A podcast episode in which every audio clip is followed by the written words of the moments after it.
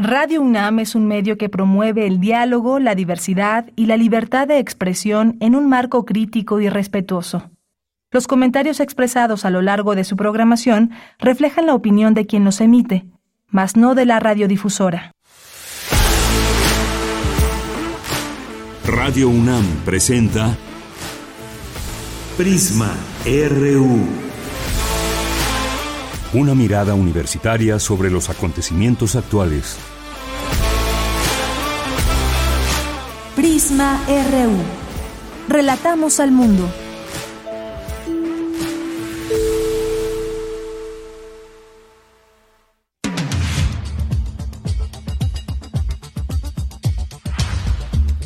¿Qué tal? Muy buenas tardes. Gracias por acompañarnos aquí en Prisma RU en esta tarde, ya estrenando mes, un 1 de agosto del año 2023. Aquí estamos con mucho gusto, con un clima bastante rico, ¿no creen? Templado, de repente sale el solecito, amaneció nublado y bueno, así ha sido desde hace mucho, desde siempre aquí en la Ciudad de México, nuestro, nuestro verano, máxime cuando en otras partes del mundo están que arden las temperaturas por arriba de los 40 grados.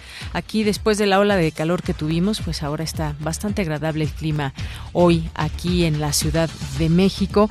Y bueno, pues tenemos mucha información, como todos los días, varias propuestas, ya sea universitarias, también coyunturales, a analizar en este espacio. Vamos a platicar sobre esta insistencia del presidente Andrés Manuel López Obrador, o más bien esta reiteración de, de que los jueces, magistrados y ministros del Poder Judicial sean electos por la ciudadanía. Este planteamiento que hace sobre el Poder Judicial, que tanta razón puede haber en todo ello, eh, cuáles son los temas a discutir dentro de una reforma eh, como esta. Vamos a platicarlo con el maestro Francisco Burgoa Perea, quien es profesor de Derecho Constitucional en la Facultad de Derecho de la UNAM.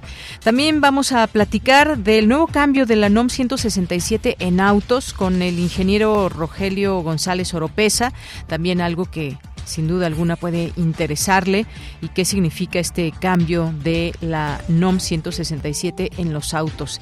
Y el tema, uno de los temas más polémicos en el del momento son los libros de la Secretaría de Educación Pública.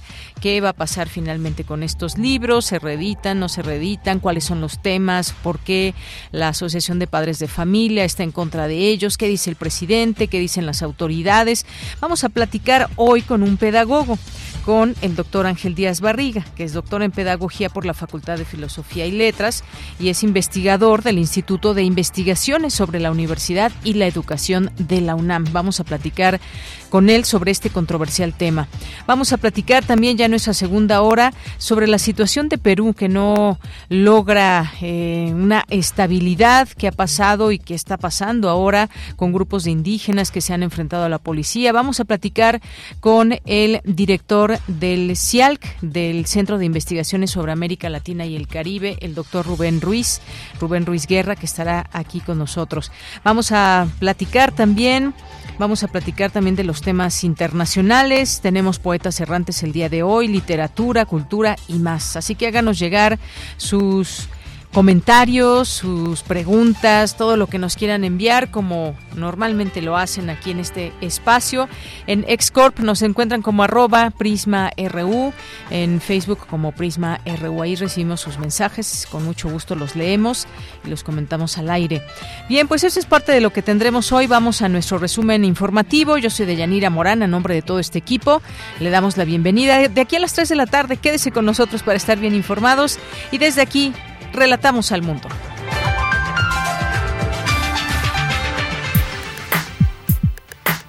Relatamos al mundo. Relatamos al mundo.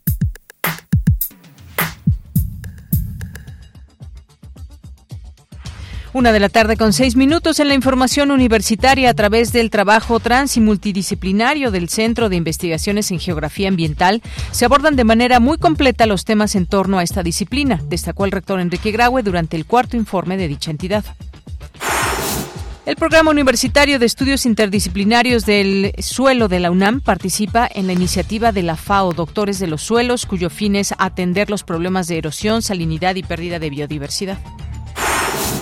Necesaria una regulación más efectiva para prevenir que los contaminantes atmosféricos contribuyan al aumento de la obesidad y del cáncer, advierte Miguel Porta de la Universidad Autónoma de Barcelona en el marco del ciclo de conferencias Panorama Actual de las Ciencias Atmosféricas y del Cambio Climático 2023. Para reducir el riesgo de desastres es necesario entender el vínculo con el desarrollo sostenible, afirma la investigadora Iracema Alcántara Ayala. En la información nacional, el subsecretario de Prevención y Promoción de la Salud, Hugo López Gatel, señaló que no hay alguna alerta por COVID-19. Sin embargo, reconoció un aumento de casos. Anunció también que en octubre habrá una campaña de vacunación de refuerzo. La UNAM tiene una responsabilidad, la Rectoría de la UNAM, de cuidar a su comunidad y la Comisión Universitaria para la Atención del COVID, que estableció desde el inicio de la pandemia, ha tenido ese enfoque.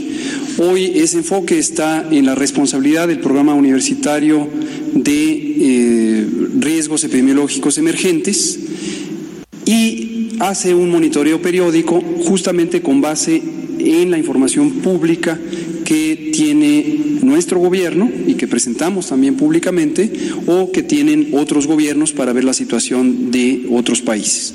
Confiamos mucho y son nuestros amigos, el equipo de personas especialistas que trabajan en esto. El comunicado que producen ayer, lo, lo, dice el propio comunicado, tiene como principal enfoque el considerar la protección de la comunidad universitaria en antelación al muy próximo inicio del ciclo escolar universitario, porque es importante no sobredimensionar, no exagerar la preocupación sobre algo que muy claramente y objetivamente presenta la universidad. Ellos lo que dicen, y coincidimos con su apreciación, la situación está en calma. Lo que observan es que ha habido en algunas semanas recientes un incremento en el número de casos registrados y de casos estimados. ¿Quién ha hecho esa estimación? La Secretaría de Salud Federal. En suma, no hay ningún señalamiento de alerta ni de aviso con respecto a COVID-19, sencillamente hay un poco de variación en la intensidad de presentación. Bien, pues muy claro el tema que da a conocer hoy el subsecretario Hugo López Gatel. Dice que pues este alza, digamos, en los casos de COVID no representa una situación de alerta y creo que pues es muy claro lo que se dice y lo que sabemos también. El COVID no se ha ido, eso lo sabemos, lo sabemos todas las personas que el COVID sigue ahí esta eh, enfermedad que de pronto, pues este virus se puede meter en nosotros a través de las vías respiratorias y enfermar de COVID. Y efectivamente muchas personas siguen usando el cubrebocas en lugares cerrados, donde hay mucha gente, por ejemplo, lo siguen usando. Hasta en la calle de pronto podemos ver personas que lo usan, ya menos en el transporte público, pero lo siguen usando. Y eso sí, lo sabemos que eh, pues el COVID llegó para quedarse. Vamos a continuar y el presidente Andrés Manuel López Obrador aseguró que los nuevos libros de texto de la Secretaría de Educación Pública se utilizarán este ciclo escolar, a pesar de que una jueza diera 24 horas para rediseñar los materiales gratuitos. Escuchemos al presidente. No hay este, ningún impedimento. Los libros van a llegar eh, para el reinicio a clases el día 28 de este mes de agosto que está iniciando es el regreso a clases, van a estar ya los libros, no hay ningún juicio de amparo que impida el que se distribuyan los libros, no hay este, nada que impida eso. Se está planteando que no se distribuyan a las escuelas o a los niños hasta que no se presenten los planes de estudio, pues todavía falta tiempo para la presentación de los planes de estudio. La Fiscalía General de Justicia de la Ciudad de México negó la participación de algún funcionario adscrito a la institución en las indagatorias abiertas por el multihomicidio de cinco personas en la colonia Narvarte ocurrido hace ocho años. Y en los temas internacionales, Estados Unidos reforzó los mecanismos para una migración segura y ordenada. El flujo migratorio no cesa a pesar de las altas temperaturas, tormentas y peligros. La Embajada de Francia en Niamey indicó que se prepara a evacuar a sus connacionales y europeos en Níger. Alemania recomendó a todos sus connacionales que acepten la oferta de Francia de evacuarlos. Hoy en la UNAM, ¿qué hacer? ¿Qué escuchar? ¿Y a dónde ir?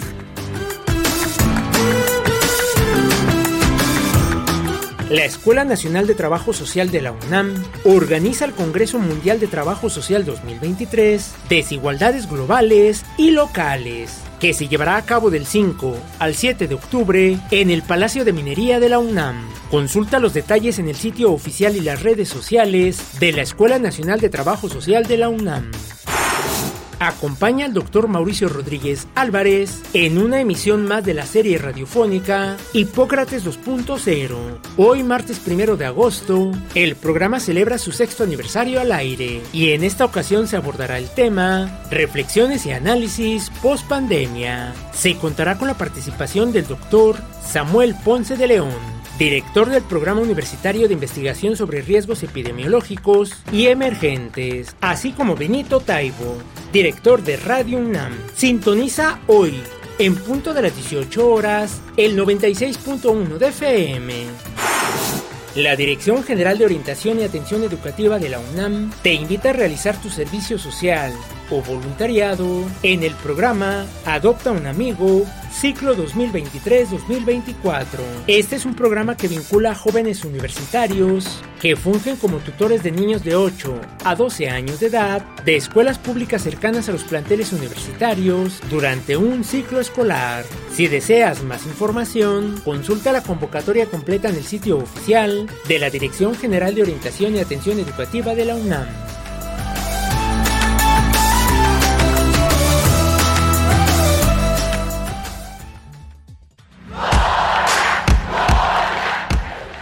Campus RU.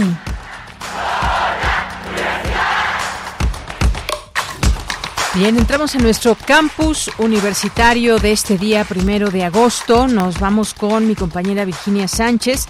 Presenta José Antonio Vieira, Vieira Medrano, director del Centro de Investigaciones en Geografía Ambiental, su cuarto informe de labores. ¿Qué tal, Vicky? Cuéntanos. Muy buenas tardes. Hola, ¿qué tal, Bella? Muy buenas tardes a ti y al auditorio de Prisma RU. El trabajo trans y multidisciplinario del Centro de Investigaciones en Geografía Ambiental de la UNAM le permite abordar los temas en torno a esta disciplina de manera muy completa. Así lo señaló el rector Enrique Graue tras la presentación del cuarto informe de labores del Centro de Investigaciones en Geografía Ambiental SIGA, correspondiente al periodo septiembre 2019-agosto 2023, que ofreció el director de la entidad, José Antonio Vieira Medrano quien a su vez detalló que en el centro conformado por 23 investigadores y 12 técnicos académicos, entre otros puntos y resultados, detalló que los principales temas que abordan en los diversos proyectos que se llevan a cabo en la entidad se encuentra ambiente, desarrollo sustentable, sociedad y energía, destacando aprovechamiento y protección de ecosistemas desde una visión territorial no biológica. Durante este periodo, señaló, los postdoctorales técnicos y alumnos publicaron 53 artículos y un capítulo asimismo se tiene colaboración en artículos a nivel mundial. Y desde la creación en 2019 del, área de educación continua, se han gestionado 17 cursos y 7 seminarios con la participación de 598 personas. En cuanto a los objetivos de desarrollo sostenible, dijo lo siguiente, escuchemos.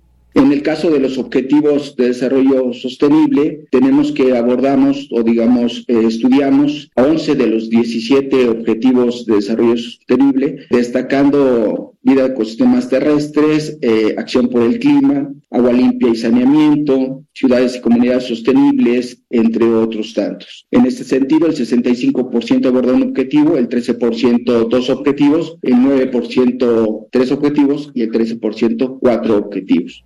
En dicha presentación también se contó con la participación del coordinador de investigación científica de la UNAM, William Lee Alardín, quien señaló que a lo largo de sus 16 años del centro se ha venido trabajando de manera muy importante y dando presencia a la UNAM en temas ambientales y de geografía, por ejemplo, en el estado de Michoacán a nivel regional. Asimismo, destacó la importancia de los temas que se abordan en el centro, en el centro, que representan un potencial enorme en cuanto a su impacto social, dejando una importante referencia. Escuchemos La geografía, entendida como el uso de la información para mejorar la situación de las personas en función de las condiciones que hay, algunas que sí controlamos y otras que no. Pero en las que sí controlamos, pues ver de qué manera podemos controlarlas mejor o aprovechar mejor los recursos naturales y los recursos financieros que hay y humanos para no caer en todavía más degradación ambiental con consecuencias económicas, sociales, migratorias, etc. Y creo que aquí el centro ha tenido un impacto clarísimo, que puede ser mayor, pero que sí va dejando esta referencia, digamos, a quién podemos buscar para que nos ayude en cierto tema, y creo que ahí sí se va haciendo un, nombre. Esos son algunos detalles que se ofrecieron en el cuarto informe de labores del Centro de Investigaciones y Geografía Ambiental ofrecidas por el doctor Antonio Vieira Medrano. Es la información. Gracias, Vicky. Muy buenas tardes. Buenas tardes. Vamos ahora con Cindy Pérez Ramírez. La geografía es una ciencia que estudia las relaciones entre las personas y sus entornos, señala académica. Cuéntanos, Cindy, muy buenas tardes. Deyanira, muy buenas tardes. Es un gusto saludarte a ti y a todas las personas que están escuchando Prisma RU como parte del ciclo de conferencias organizadas por Fundación UNAM Universidades por la Ciencia 2023. La investigadora del Instituto de Geografía Iracema Alcántara Ayala dictó la charla la geografía, su dimensión integral e integradora como aliada para el desarrollo sostenible y la gestión del riesgo de desastre. En ella, la doctora indicó que para reducir justo este riesgo es necesario entender el vínculo que existe con el desarrollo sostenible. De acuerdo con la Oficina de las Naciones Unidas para la Reducción del Riesgo de Desastres, el número e impacto económico de los desastres ocurridos en los primeros dos decenios de este siglo duplicaron los que ocurrieron durante las dos últimas décadas del siglo pasado. El número de pérdidas de vida se incrementó entre ambas décadas de 1.19 a 1.3 millones. Que el número de desastres desencadenados por inundaciones y tormentas se incrementó del 2000 al 2019. Y esto es consecuencia tanto del cambio climático como de los procesos de urbanización, la falta de planeación, de ordenamiento territorial y el consecuente y muy preocupante desarrollo de asentamientos humanos en zonas propensas o susceptibles a inundación. La exdirectora del Instituto de Geografía explicó que eh, el impacto negativo de los desastres siguen aumentando derivado de los seres humanos y las condiciones de vulnerabilidad. Los desastres son procesos sistémicos que se desarrollan a través del tiempo. Esto significa que no aparecen como por arte de magia o de manera instantánea. Sus causas se remontan a aspectos históricos de la sociedad y de los procesos de desarrollo, los cuales están fuertemente vinculados con decisiones y prácticas políticas, económicas y territoriales. La exposición ante las amenazas de cualquier origen hace referencia a la ubicación de personas, infraestructura, producción. Por ejemplo, aunque dependiendo de la ubicación exacta, en la Ciudad de México estamos expuestos al impacto potencial de inundaciones, sismos e inestabilidad de laderas. Yanira, y es que como resultado del calentamiento global, los casos, por ejemplo, de dengue en América pueden llegar a niveles récord. La Organización Mundial de la Salud indicó que en lo que va del año se reportaron más de 3 millones de casos de la enfermedad en el continente, una cifra que ya representa la segunda incidencia anual más alta desde 1980. Este es mi reporte. Gracias, Cindy. Muy buenas tardes. Muy buenas tardes. Vamos ahora con Dulce García. Los contaminantes atmosféricos pueden contribuir al aumento de obesidad y cáncer, advierte Miguel Porta, de la Universidad Autónoma de Barcelona. Esto en el marco del ciclo de conferencias Panorama Actual de las Ciencias Atmosféricas y del Cambio Climático 2023. ¿Qué tal, Dulce? Muy buenas tardes. Así es, Deyanira, muy buenas tardes aquí al auditorio. Deyanira, no hay una escapatoria individual a los contaminantes orgánicos persistentes. Estos contaminantes son, Deyanira, ese conjunto de sustancias químicas con cuatro características básicas, que son la persistencia, la bioacumulación, el potencial de transporte a gran distancia en el medio y los efectos adversos. La disminución que se ha logrado a nivel mundial en este tipo de contaminantes ha sido más bien debido a la prohibición que en algunos países se ha llevado a cabo. Así lo dijo el doctor Miguel Porta, académico de la Universidad Autónoma de Barcelona, durante el ciclo de conferencias Panorama Actual de las Ciencias Atmosféricas y del Cambio Climático 2023 que organiza la UNAM y en donde el académico añadió que el camino a seguir no es hacer mediciones individuales de los compuestos tóxicos persistentes, sino que hay que hacer una vigilancia y un control poblacional. Escuchemos por qué Esto no, solo es perfectamente relevante para estas sustancias, sino que probablemente todavía es más relevante que en los casos como el colesterol o la hipertensión, porque en esos casos hay un cierto margen de actuación individual. Mientras que aquí muchas veces uno no puede ir preguntando, hoy, ¿vale? ¿Por qué calle voy para evitar la contaminación? Aunque en una sociedad como la nuestra estos productos se venden. ¿eh? Y en Nueva York tengo amigos que están suficientemente para escoger una vía según les diga su app. Y bueno, Dayanira, al impartir la conferencia Investigación sobre niveles humanos de contaminantes ambientales, ciencia y sociedad, el académico destacó que, por ejemplo, las ciudades que tienen mejores redes de transporte público facilitan la actividad física y por lo tanto ayudan al control de la obesidad y al control de la contaminación atmosférica. En ese sentido, advirtió lo que tú nos comentabas en un inicio de Yanira, que muchos contaminantes atmosféricos son obesogénicos y son cancerígenos. Escuchemos nuevamente sus palabras. Bueno, los Forever Chemicals son, un, grupo muy preocupante de contaminantes que tienen acciones de disrupción endocrina y de otra índole, son inmunotóxicos, son muy persistentes y a veces hay que recordar, por ejemplo, en Estados Unidos es muy frecuente que el agua de bebida contenga niveles inaceptables de PFAS. Y cuando yo veo muchos depósitos encima de las casas aquí en México de plástico o de contaminantes, yo espero que esta agua no se beba y bueno, Deyanira insistió en que muchas veces se piensa que no es tan problemática una sustancia persistente, pero que la repetida exposición humana y ambiental a esta sustancia aumenta eh, y es necesario prevenir esta exposición implementando y respetando sobre todo una regulación más efectiva al respecto sobre cómo se producen estos contaminantes. Es la información que tenemos. Gracias, Dulce. Muy buenas tardes. Gracias a ti. Buenas tardes. Hasta luego. Prisma RU. Relatamos al mundo. Un tema que sin duda venimos arrastrando desde hace mucho tiempo es siempre saber qué está pasando en el Poder Judicial, desde dónde poder criticarlo, desde dónde poder, más allá de criticarlo, proponer eh, y hacer planteamientos que puedan llevar a que funcione de la mejor manera. Y en este, en este sexenio, con el presidente Andrés Manuel López Obrador, se ha hecho un planteamiento de que jueces, magistrados y ministros del Poder Judicial puedan ser elegidos eh, por la ciudadanía. Es un planteamiento que ha reiterado e incluso ha puesto varios ejemplos. Algunos más cercanos fueron el día de ayer, ahí en su conferencia mañanera, algunos casos como el de Puebla, donde un juez y dos magistrados otorgaron resoluciones para liberar a presuntos delincuentes. Por estos hechos, el fiscal general de Puebla, Gilberto Higuera Bernal, presentó tres quejas ante el Consejo de la Judicatura del Estado y nos vamos encontrando con situaciones en donde parecería que eh, pues hace falta un cambio más allá de todo, pero lo que hay dentro del Poder Judicial pues corresponde también a quienes sepan de estos temas, quizás no solamente la propia ciudadanía, sino pues cómo plantear una reforma. Pues vamos a platicarlo con el maestro Francisco Burgoa Perea, que es profesor de Derecho Constitucional en la Facultad de Derecho de la UNAM. Maestro, un gusto saludarle. Muy buenas tardes. El gusto es como siempre mío, Deyanira, para saludar contigo y con tu audiencia de nuestra querida UNAM. Claro que sí, maestro. Pues yo le preguntaría, ¿sí o no una reforma al Poder Judicial? Sí, por supuesto. Y es que cuando se habla de la reforma del Poder Judicial, yo creo que hay que tener en cuenta lo siguiente. Hay que hacer un diagnóstico serio para analizar todos aquellos aspectos que deben de mejorarse, que deben de fortalecerse en el Poder Judicial de la Federación y en los poderes judiciales de las 32 entidades federativas.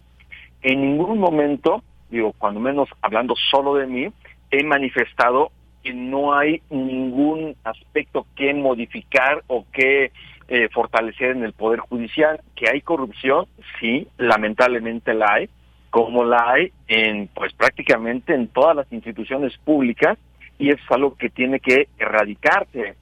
El tema es a lo que yo he manifestado en distintos espacios que yo estoy en contra, es que la reforma al Poder Judicial sea únicamente con el propósito de que los ministros, magistrados y jueces sean electos por el voto popular, porque eso no va a solucionar nada y, y al contrario, agravaría lo que ocurre en el Poder Judicial, porque si solamente se piensa que por que los eh, magistrados, ministros y jueces vayan a ser electos por el voto popular, se van a acabar los problemas que hay de ninguna manera. Entonces, yo estaría de acuerdo en que haya una reforma al Poder Judicial de la Federación, pero a partir de un diagnóstico serio. Y es un diagnóstico que no se tiene, solamente se tienen eh, distintos adjetivos por parte del presidente de la República, en donde se dice que hay corrupción, que hay nepotismo y que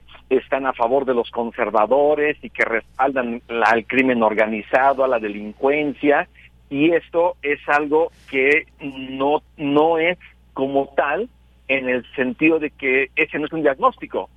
Si se tiene uno serio, por supuesto, hay que entonces partir de ahí para que se pueda elaborar una gran reforma al Poder Judicial de la Federación. Bien, ahora, ¿cómo tiene que ser esta reforma? ¿Quién tiene que hacer este diagnóstico? Porque, bueno, sabemos que para ser ministro, magistrado o juez debe pasar o debe hacerse todo un proceso, no es eh, cualquier cosa que cualquier persona pueda llegar a este cargo. Eh, lo entiendo de esta manera, pero ¿qué tiene que, ¿quién tiene que hacer este diagnóstico, maestro?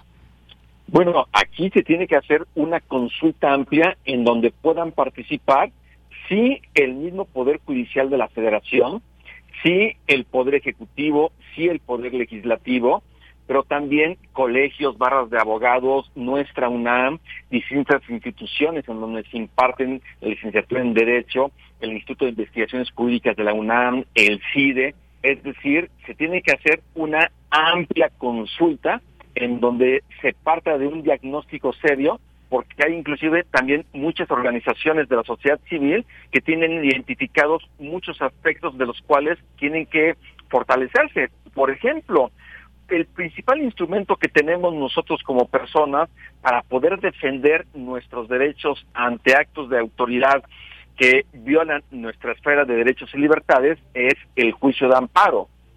Pero el juicio de amparo es realmente inaccesible para las personas que no tienen dinero, que no tienen para pagarle un abogado que les pueda eh, elaborar una demanda de amparo. Entonces, ¿por qué no elaborar, por ejemplo, que el juicio de amparo pueda ser auténticamente accesible, sea que la Defensoría de Oficio Federal realmente cuente con recursos, con personal calificado para que pueda apoyar a todas las personas y no sea solamente un obstáculo que el amparo solamente lo pueden utilizar aquellas personas que tienen recursos.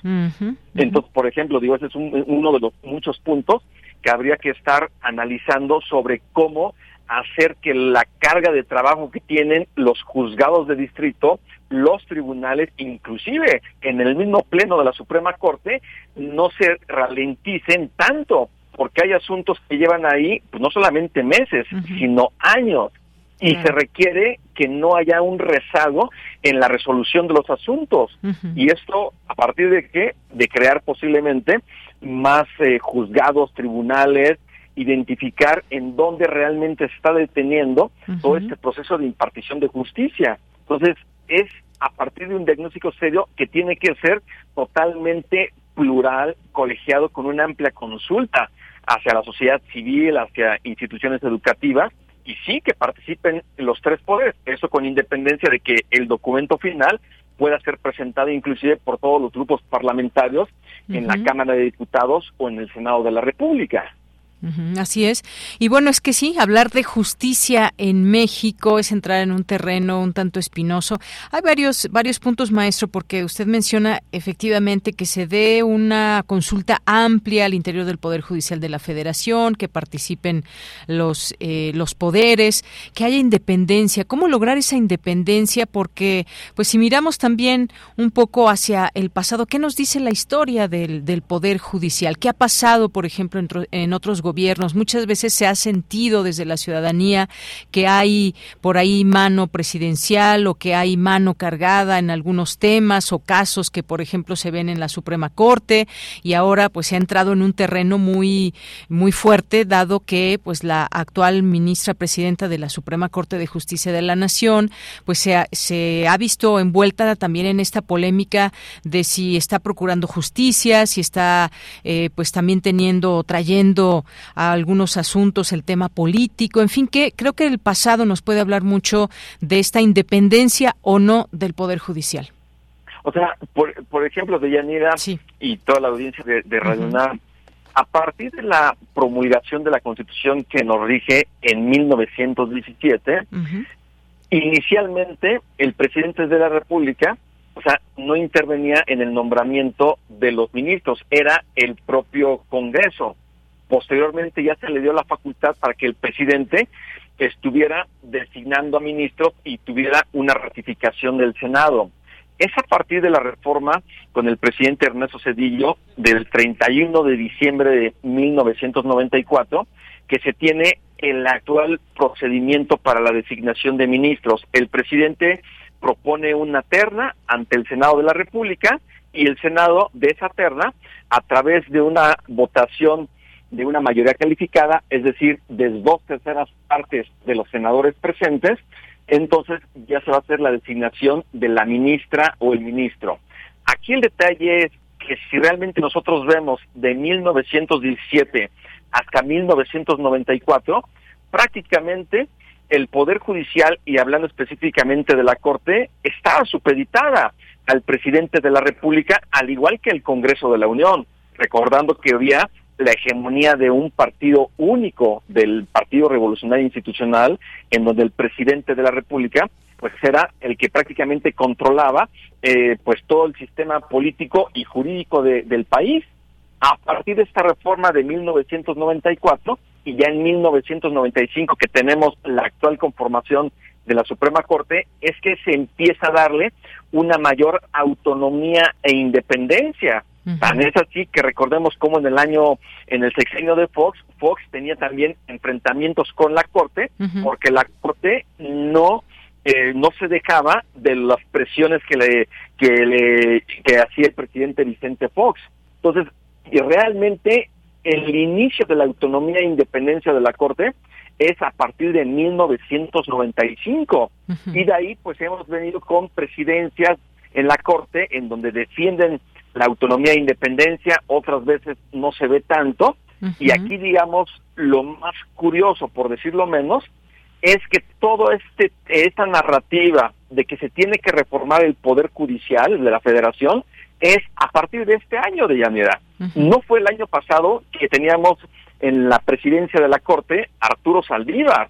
Resulta que durante el cuatrienio de la presidencia de Arturo Saldívar y que es en los primeros años de este eh, del, del presente sexenio, no se menciona nada de una gran reforma al poder judicial, aunque sí hubo una hace un par de años, pero no se no, no no no fue a más en el sentido de proponer que los ministros fueran electos a través del voto popular. Esto es a partir de este año que tenemos a Norma Piña como ministra presidenta y ella ha defendido en todo momento la autonomía e independencia y a partir de que ministras y ministros no se dejan intimidar, no se dejan presionar por el presidente de la República, simplemente entonces cuando ya viene toda esta serie de descalificaciones del presidente de la República y también de legisladores de Morena. Y esta es la parte que uno dice, bueno, ¿y qué? ¿A poco esto que dicen de la corrupción solamente es a partir de este año 2023?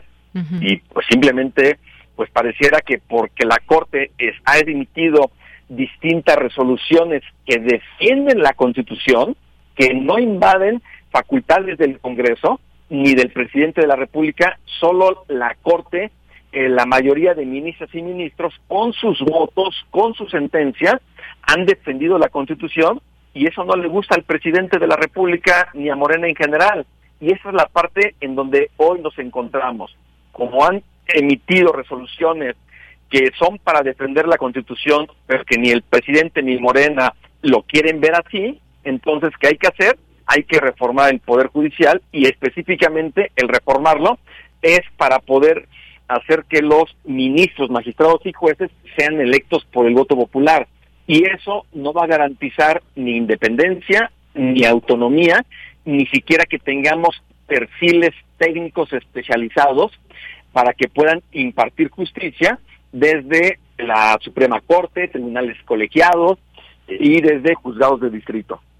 Así es, y a final de cuentas que no se deje intimidar la justicia o quien la representa en los distintos, en este caso en el Poder Judicial, ni por nadie, y que pues sí exista una, una reforma, pero que veamos que que sí realmente hay un diagnóstico muy claro de cara a la ciudadanía, que veamos muy claramente que sí puede funcionar una, una reforma y de pronto no sigamos viendo estos casos, que bueno, por supuesto que no solamente es lo que uno piense, este debería estar en la cárcel, este no, sino que hay procesos muy claros en el tema del derecho, en el tema de leyes que se deben de seguir y si se detuvo, por ejemplo, alguien que se sabe que sí es narcotraficante y demás, pero no se hizo de manera correcta todo su proceso eh, para que esté en la cárcel, pues ahí por supuesto que también sus abogados van a defenderlo y puede por esto estar fuera de la cárcel. Pero bueno, son procesos que los abogados, como usted y mucha gente que está llegada a este tema del Poder Judicial, lo entienden perfectamente.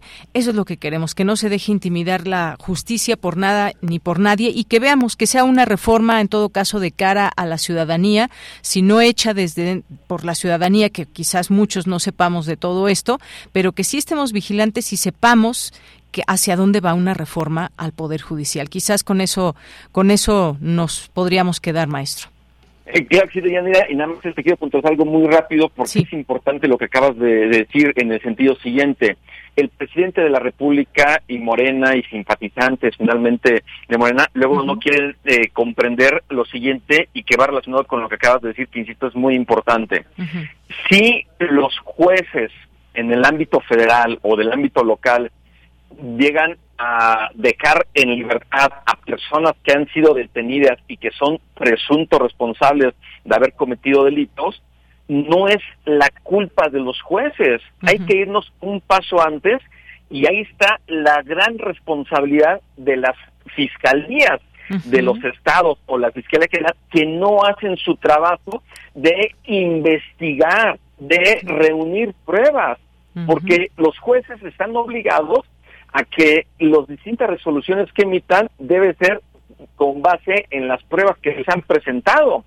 Y si las fiscalías hacen un trabajo deficiente de investigación, los ministerios públicos, las policías de investigación, y cuando los jueces reciben las carpetas de investigación, ya la judicialización de esas carpetas, simplemente los jueces ven que no pueden de ninguna manera mantener una persona, aunque sea presunto culpable y eso es de alguna forma garantizar el debido proceso que a todas las personas nos conviene que siempre se garantice el debido proceso y no simplemente se detenga y se sentencie sin que existan pruebas. Entonces hay que también poner la atención al trabajo de las fiscalías porque ellos son los primeros encargados de investigar, reunir pruebas para hacer la acusación ante el juez que corresponda. Claro, muy bien. Pues gracias por este último comentario. Y ahí vemos de pronto estos enfrentamientos que puede haber entre un gobernador y una fiscalía. Digo, caso ahorita se me ocurre el de Nuevo León, pero bueno, ya hablaremos en otro momento del tema de las fiscalías. Por lo pronto, muchas gracias, maestro, por estar aquí en Prisma RU. Al contrario, siempre encantado de estar en Prisma Radio NAM. Saludos de Yanira y a tu audiencia. Gracias, maestro. Hasta luego. Y gracias fue el maestro Francisco Burgoa Perea, profesor de Derecho Constitucional en la Facultad de Derecho de la UNAM. Continuamos. Prisma RU. Relatamos al mundo. Continuamos y hay un tema. Hace unas semanas la Secretaría del Medio Ambiente y Recursos Naturales publicó en el Diario Oficial de la Federación el proyecto de que modifica la norma oficial mexicana, la NOM 167, Semarnat 2017, que establece los límites máximos permisibles de emisión de contaminantes para los automotores a partir de modelos 2006 y que entrará en vigor al iniciar 2024. ¿Esto qué significa? Bueno, pues vamos a platicar con el ingeniero Rogelio González Oropesa, con más de 45 35 años de experiencia en la Facultad de Ingeniería como maestro. Es responsable del Laboratorio de Control de Emisiones de la UNAM, director de la UNICE, Unidad de Investigación y Control de Emisiones en la Facultad de Ingeniería de 2019 a 2023, miembro del Consejo Consultivo Nacional de Normalización para la Protección Ambiental de la Semarnat hasta 2015. Y pues le damos la bienvenida en este espacio. Ingeniero Rogelio, buenas tardes. Buenas tardes. Encantado de estar en su programa. Gracias, ingeniero. Pues cuéntenos qué significa este cambio a la NOM 167 en los autos. Eh, significa que es un una situación que a veces ni ellos mismos entienden eh, lo que sucede. Voy a tratar de aclarar en pocas palabras lo que está pasando. El tiempo atrás siempre hemos eh, sostenido que los las normas, los niveles de emisión que tengan los vehículos deben de estar sustentadas en mediciones que se hagan por parte de las autoridades. Pero para eso necesitan un laboratorio. Entonces, hemos propugnado siempre con que tengamos un laboratorio, y hablo de que tengamos como ciudadano, como mexicano, no necesariamente en la universidad. Las autoridades ambientales deberían de eh, tener un laboratorio en donde se hagan las pruebas, porque las normas se están emitiendo con base en investigaciones documentales que hacen ellos. Eh, las pruebas que hacen en otros laboratorios principalmente en Estados Unidos, las toman como algo que eh, va a servir de base para hacer estas normas. ¿Qué es lo que sucedió ahora con estas normas? Hay una norma, luego una norma emergente, luego un proyecto de norma, y entonces hay una confusión incluso para poder entenderla.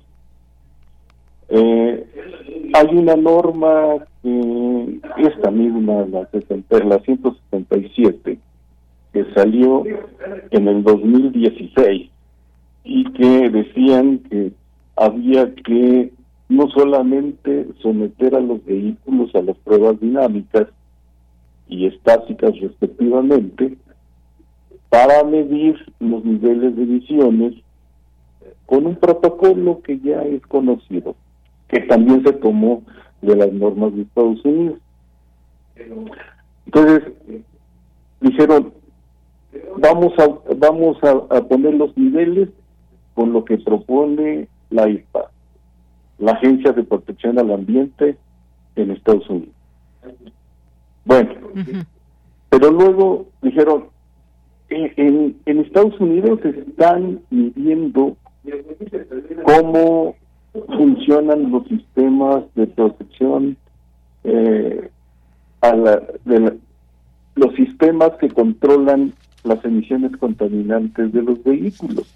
Y esto se hace mediante el OBD el, eh, el sistema de diagnóstico a bordo y tiene que hacerse con un escáner. Bueno pues vamos a implementarlo aquí. Y resulta que fue un conflicto tremendo porque el protocolo de comunicación de todos los automóviles que teníamos aquí en México, pues no obedecían exactamente a lo que ellos querían. Tenían una serie de, de, modificaciones porque pues vienen autos eh, de Europa, de Asia, etcétera, y tienen un protocolo de comunicación bien diferente. Claro. Entonces, ellos dijeron, bueno, pues entonces, si no se puede establecer la comunicación con el vehículo, entonces que hagan la prueba dinámica, pero la prueba dinámica que sea un poco rígida.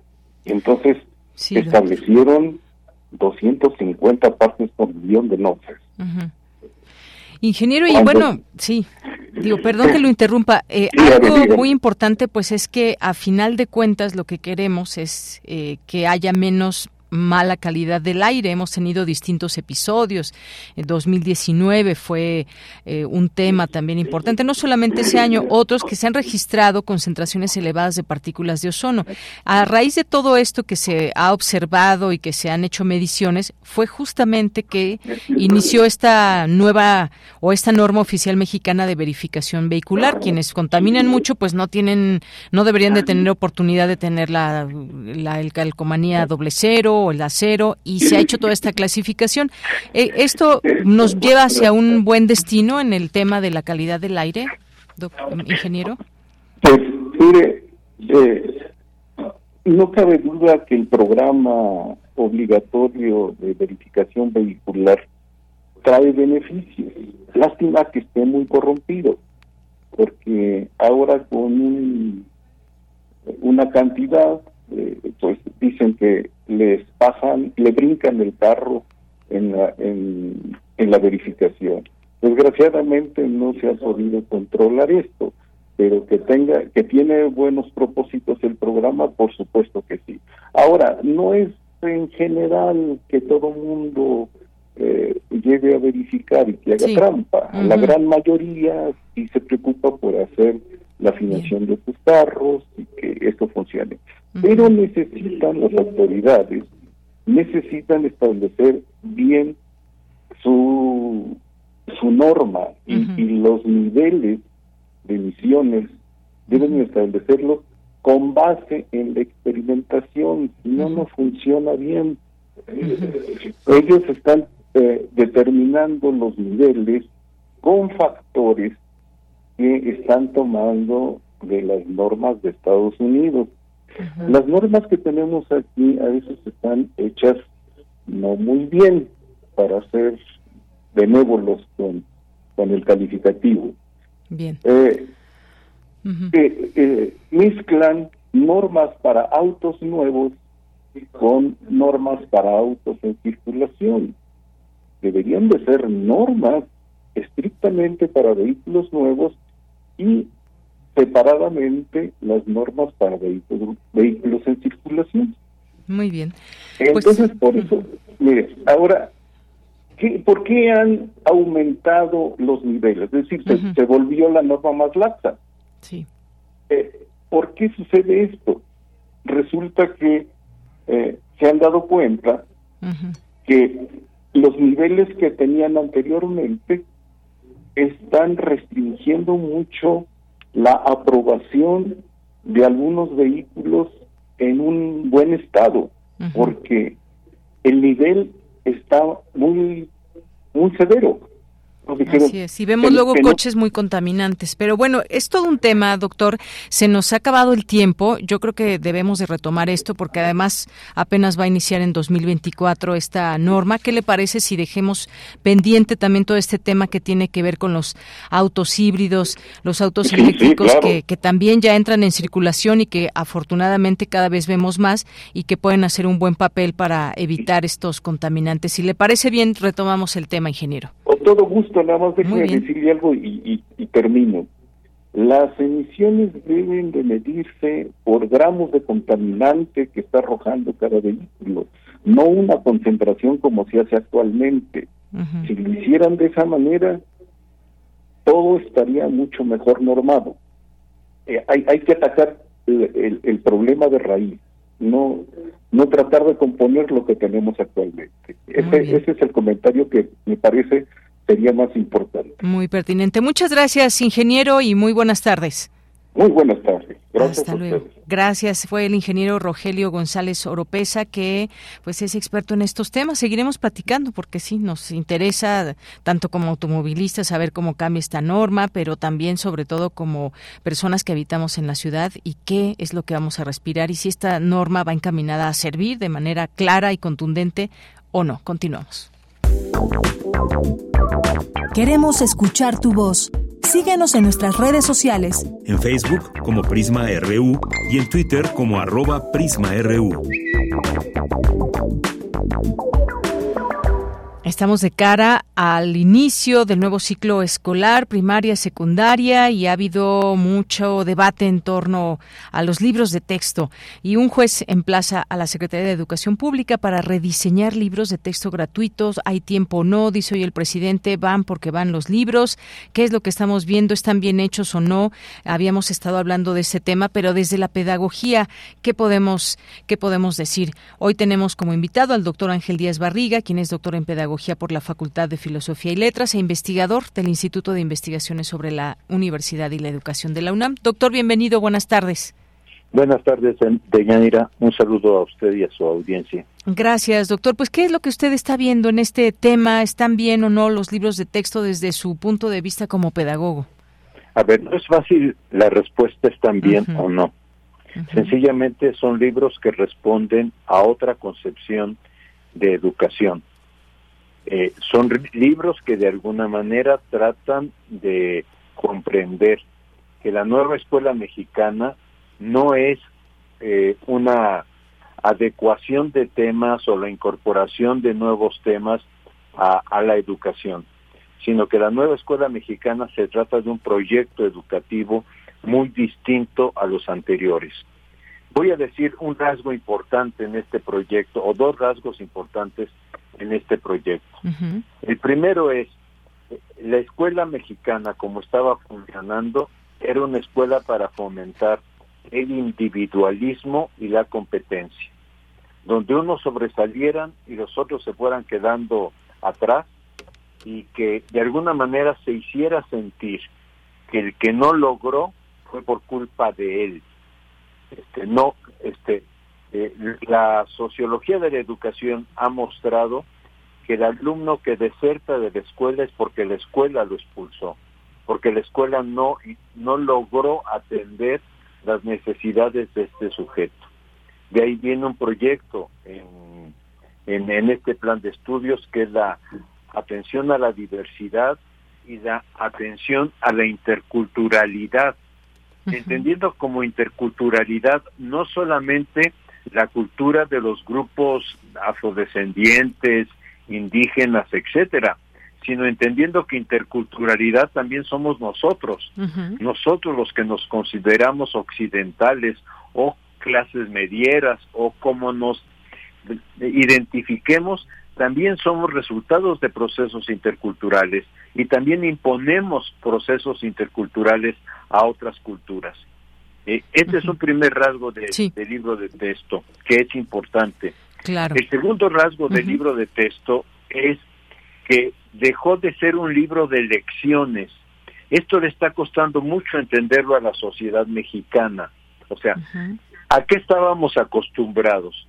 A que el libro de texto de matemáticas tenía la lección 1, luego la lección 2, luego la lección 3, y el maestro en realidad no necesitaba estudiar ni el plan de estudios ni el programa, porque el libro de texto era la ruta a seguir.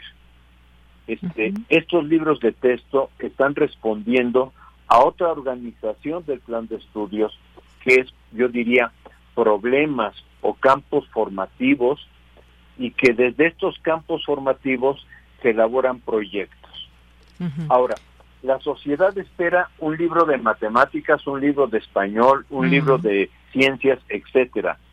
Lo que estos libros tienen son este, una nueva familia de libros de texto donde tres libros son de proyectos, proyectos de comunidad, entendiendo que todos vivimos en comunidad, aún los que habitamos aquí en Ciudad de México, sea en Polanco, sea en la colonia del Valle, o sea este, en alguna este, mm, zona marginada de Tláhuac, etcétera. O sea, todos vivimos en un entorno de comunidad que tiene determinadas reglas.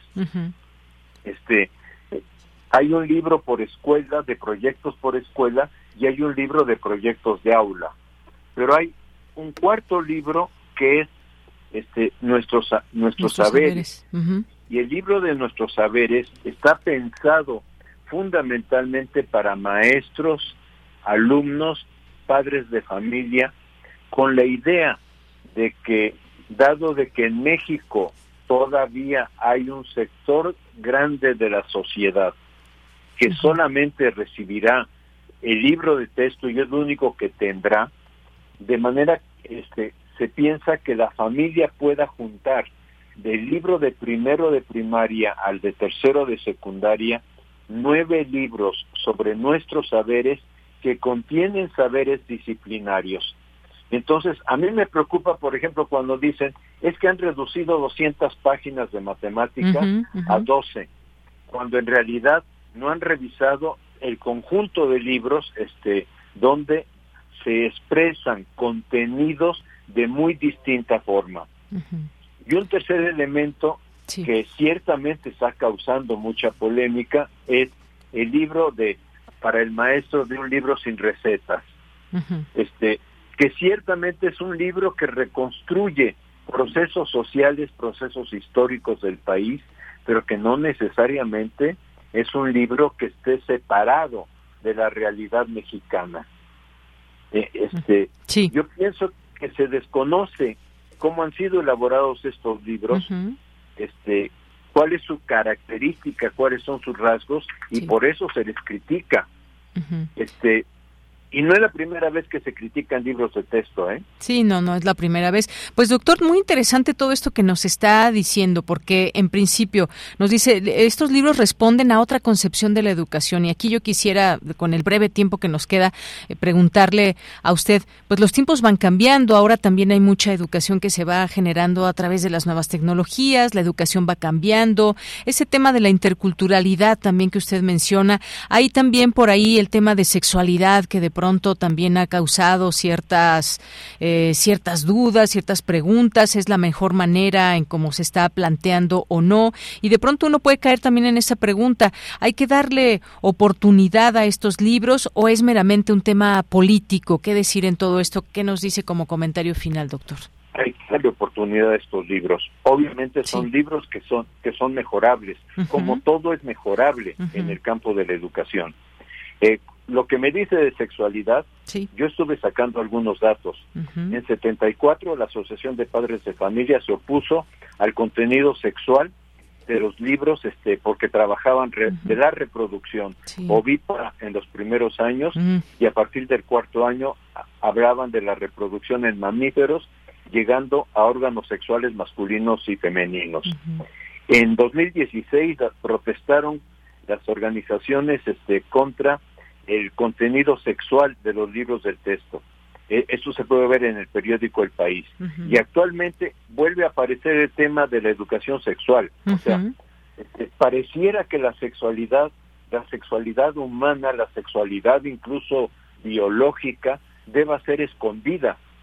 Cuando cada vez más este, tenemos una forma de proteger a nuestros niños y niñas es enseñarles este, a cuidar su corporeidad. Y la sexualidad es parte de la corporeidad. ¿sí? O sea, esto no lo podemos dejar. Y por otra parte, el libro de texto responde a la autonomía profesional del docente. O sea, los libros de texto, contrariamente a lo que se ha dicho, han sido elaborados por docentes que participaron en un en una se inscribieron en una convocatoria este, que fueron formados para eh, elaborar libros, pero que además en la elaboración estuvieron acompañados de expertos y recibieron críticas de los expertos después de ser elaborados, de manera que son libros que tratan de adecuarse a la realidad del país, a la realidad de los Méxicos que vivimos. Evidentemente están las tecnologías, ahí estamos en un juego muy contradictorio. Algunos libros traen este, esta parte que a mí me ha puesto a trabajo identificar, que en donde en un celular se lleva cierta información. Los que lo critican dicen es que no en todos los lugares hay tecnología, no todos los alumnos tienen este este, este, esta posibilidad de conectividad a la red. Bueno, lo que pasa es que el libro de texto, el libro que hoy se llama de texto, que yo preferiría llamarlo libro que acompaña el trabajo de la escuela. El libro está también pensado para que los padres de familia, los maestros, puedan obtener información y puedan apoyar al estudiante en su proceso de aprendizaje. Entonces, son libros, sí para el alumno, pero también para la escuela y también para la familia. Bien, pues nos quedamos con ello. Un libro de acompañamiento, hay que darle oportunidad a estos libros y en este sentido, pues aquí dejamos esta conversación y por lo pronto está esta controversia todavía ahí entre las autoridades, la, eh, la Asociación de Padres de Familia, pero démosle oportunidad y ya tendremos también estos minutos para seguir hablando de este tema una vez que inicie el ciclo escolar y cómo se van adaptando. Pero demos la oportunidad a estos libros, es lo que nos dice, doctor. Muchas gracias. Gracias a ustedes, espero que haya sido de interés para su audiencia. Por supuesto que sí. Muchas gracias, doctor. Hasta luego. Gracias al doctor Ángel Díaz Barriga, quien es pedagogo por la Facultad de Filosofía y Letras, es investigador del Instituto de Investigaciones sobre la Universidad y la Educación de la UNAM. ¿Por qué nos da tanto miedo enseñar en los libros de texto la sexualidad o cómo se enseña? Imagínense si no se enseñara de por sí, pues nos falta todavía mucha más educación para evitar embarazos no deseados y demás. Ahí están las cifras y creo que entre más temprana edad o cuando lo consideren quienes están detrás de todo este plan de estudios, pedagogos y personas expertas, pues creo que más que cuestionar, sí, por supuesto que hay que preguntarnos y criticar y demás, pero pues saber si el beneficio realmente pues es para nuestros niños, nuestros adolescentes y no por cuestiones personales de cómo se tiene que enseñar la sexualidad, pues escondamos debajo del colchón los libros, imagínense. Vamos a hacer un corte, regresamos a la segunda hora de Prisma RU. Prisma RU. Relatamos al mundo.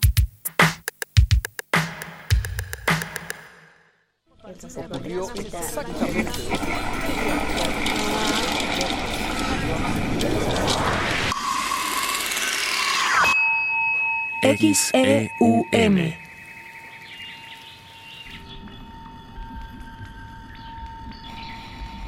Radio UNAM. Experiencia sonora.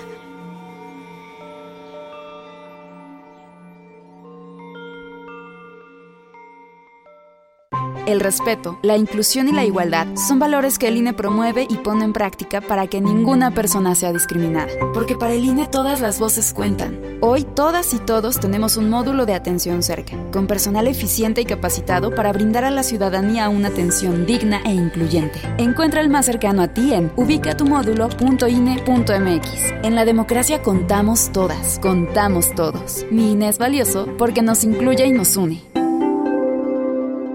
El fentanilo es una de las drogas más peligrosas que puedes probar. Es muy difícil detectarlo. No tiene olor ni sabor. Te lo pueden ofrecer en polvo blanco, pastillas o aplicado en pequeños pedazos de papel. También lo mezclan con gotas para los ojos o aerosol nasal o lo añaden a dulces o golosinas. Por eso, cuando te ofrezcan cualquier sustancia, la que sea, nunca aceptes. Si te drogas, te dañas. La felicidad que necesitas está en ti, con tu familia, tus amigos y la comunidad. Secretaría de Educación Pública. Gobierno de México.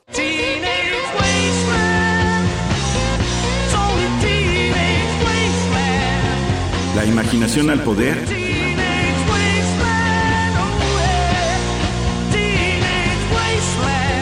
Cuando el rock dominaba el mundo. Todos los viernes a las 18.45 horas por esta estación. 96.1 TFM. Radio UNAM, Experiencia Sonora. Queremos escuchar tu voz. Síguenos en nuestras redes sociales. En Facebook como Prisma RU y en Twitter como arroba PrismaRU.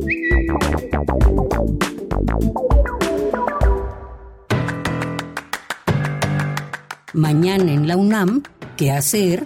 ¿Qué escuchar? ¿Y a dónde ir?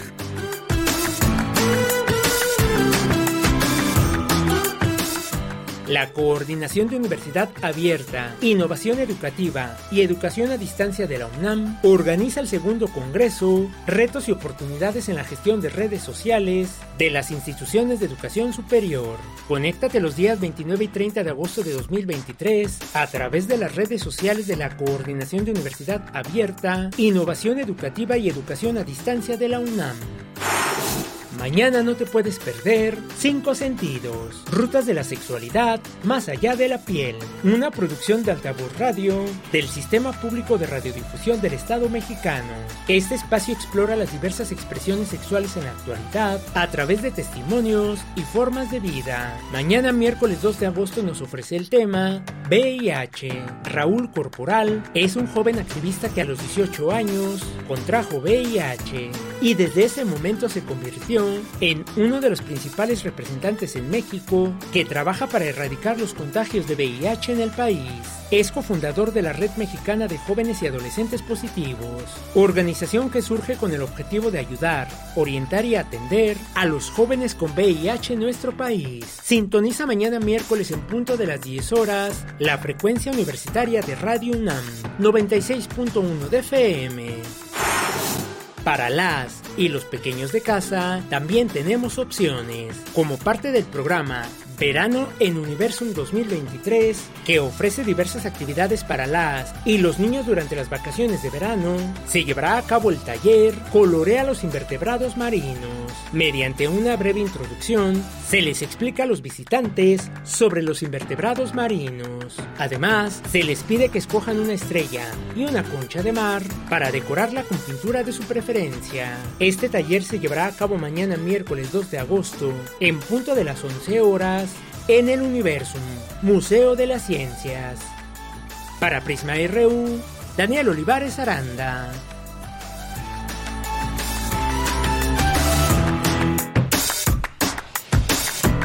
Estamos de regreso aquí en Prisma RU en esta tarde del primer día de agosto, 2 de la tarde con 8 minutos. Gracias por estarnos sintonizando en el 96.1 de FM, en www.radio.unam.mx, que es nuestra página de internet, y cualquier plataforma donde nos estén escuchando de radio. Les mandamos muchos saludos y les agradecemos sus mensajes. Que por cierto, queremos mandar una felicitación hoy al doctor Mauricio Rodríguez y a todo el equipo de Hipócrates 2.0, porque hoy cumplen seis años así que no se olviden de sintonizarlos y felicitarles porque es un esfuerzo muy importante que se hace desde la Facultad de Medicina, donde se abordan distintos temas que pues tienen que ver con nuestra salud y que se puede haber dar esta posibilidad también para preguntar nuestras dudas, preguntas que se tengan ahí con expertos que tocan pues diversos, diversos eh, padecimientos, eh, consejos, en fin,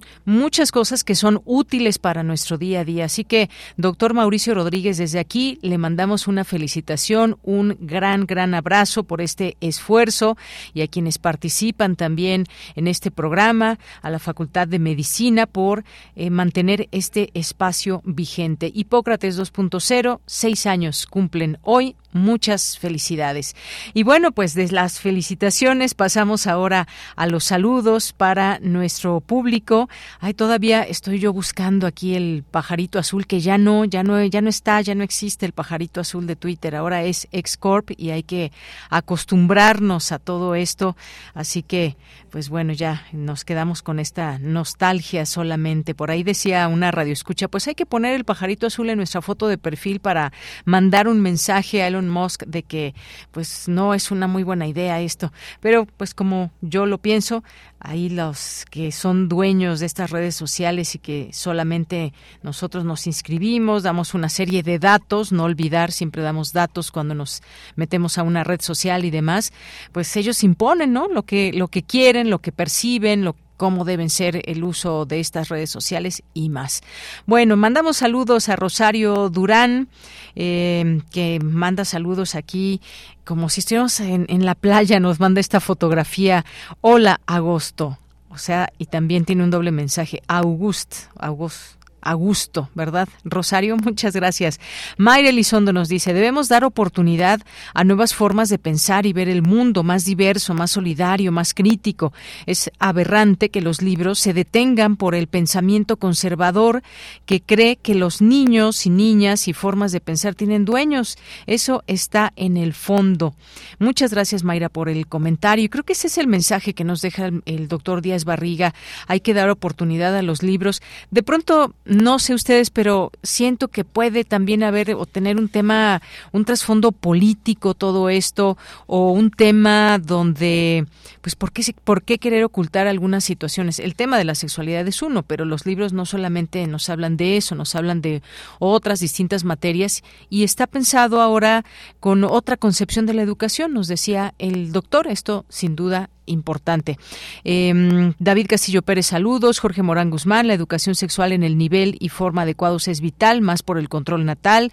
Deseo que en el siguiente sexenio se ponga en orden el Poder Judicial o seguiremos con una economía de la extorsión. Recordemos el grave problema de contaminación por microplásticos. Propongo hablar de este rubro. Eh, si vieran un libro, nos dice Rosario, que me enseñaron mis sobrinas en Suecia acerca de la reproducción para niños. Es para niños muy descriptivo desde que se conocen los papás y muy gráfico de la concepción, eh, donde va que y aquí está incompleto el mensaje. Gracias, Rosario. Em, Jorge nos dice, propongo que en Prisma se hable sobre el desarrollo sostenible y la gestión de riesgo de desastres. Son temas fundamentales actualmente.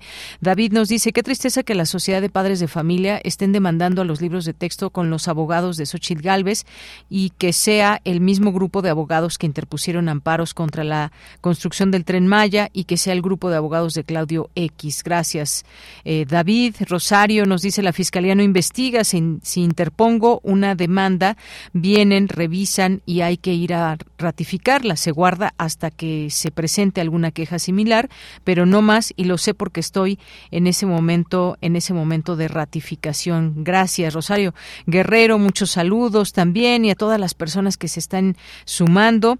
Me gustaría saber si el cambio para identificarlos y poder cumplir con la norma, nos dice Rosario. Vamos a seguir hablando de ese tema de la verificación. Muchas gracias, David Castillo.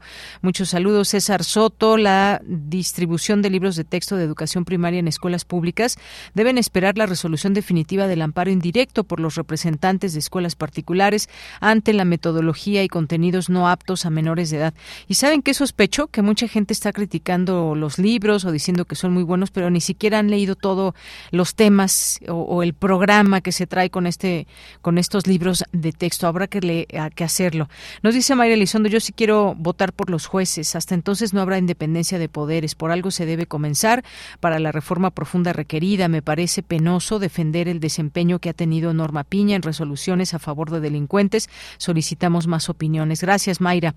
Avelina Correa, Fundación UNAM, eh, muchos saludos a todas y a todos. Y aquí le seguimos leyendo en un segundo momento porque ya se nos juntaron los mensajes y una entrevista que tenemos ya en la línea telefónica del doctor Rubén Ruiz eh, Guerra, quien es licenciado en Historia por la UNAM, investigador de tiempo completo en el Centro de Investigaciones sobre América Latina y, y el Caribe. Sus líneas de investigación son diversidad religiosa en América Latina y relaciones entre los países latinoamericanos durante el siglo XIX. ¿Qué tal, doctor? Un gusto saludarle. Buenas tardes. Hola, Leyanira, qué gusto estar contigo y con tu público. Nada más te digo que soy maestro, no doctor. Maestro, maestro Rubén Ruiz, pues un gusto tenerle aquí. Y fíjese ahora con este tema que tiene que ver, esta mirada que echamos hacia, hacia América Latina y que de pronto nos vamos encontrando con distintos temas que bien vale la pena detenerse y analizarlos. Uno de ellos es el caso de Perú, porque ya tiene meses en una situación muy complicada, hay que decirlo, y en donde se han enfrentado enfrentado las distintas manifestaciones con el gobierno que ha sido muy duro mandando a sus policías y después ahora tenemos un tema con manifestaciones de personas indígenas. ¿Qué nos puede decir cómo va todo este tema? Dina Boluarte, ¿cómo está viendo todo esto? ¿Se queda, no se queda? ¿Se habían pedido estas elecciones anticipadas? ¿Qué es lo que ve usted este panorama allá en Perú? Mira, yo lo que veo es fundamentalmente una degradación de eh, del accionar político. ¿no? Lo que hemos visto es que a raíz de las elecciones del año 2021, en medio de lo que es una crisis de representación política que viene de mucho tiempo atrás, pero que se ha exacerbado con, a partir del 2021 y en particular con lo que sucedió en diciembre, este tema de eh, Pedro Castillo, el intento de reestructurar el gobierno, la caída de Castillo y su apresamiento y el, eh, eh, el dejar a Dina Boluarte su vicepresidenta, ella llegó al poder como de la mano de Pedro Castillo en la presidencia de la República. ¿no? La expectativa de muchos peruanos era que fuera una presidencia de transición que permitiera una reestructuración de la vida política, que se fueran todas y todos, que se hubiera nuevas elecciones, se eligiera un nuevo Congreso, se eligiera una, una nueva o un nuevo ocupante de la presidencia. En fin, la idea era un poco que pudiera cambiar las cosas, ¿no? Lo que hemos visto es que han cambiado, pero para mal. Por una parte, el Congreso se ha entronizado. Hay una encuesta del Instituto de Estudios Peruanos que habla de que la mayoría, una parte muy importante de la población peruana, de hecho, la mayoría piensa que el organismo más poderoso actualmente en el Perú es el Congreso, un Congreso que está dividido en una buena cantidad de núcleos eh, partidarios, pero en el cual se han generado una serie de diálogos, algunos que parecerían contra natura, ¿no? La elección de la, la más reciente elección de la eh, junta directiva de, de, ese cuerpo habla de un acomodo entre eh, la extrema derecha, la derecha y la extrema izquierda, ¿no? Entonces, eh, eso nos habla de cómo están un poco las cosas ahí.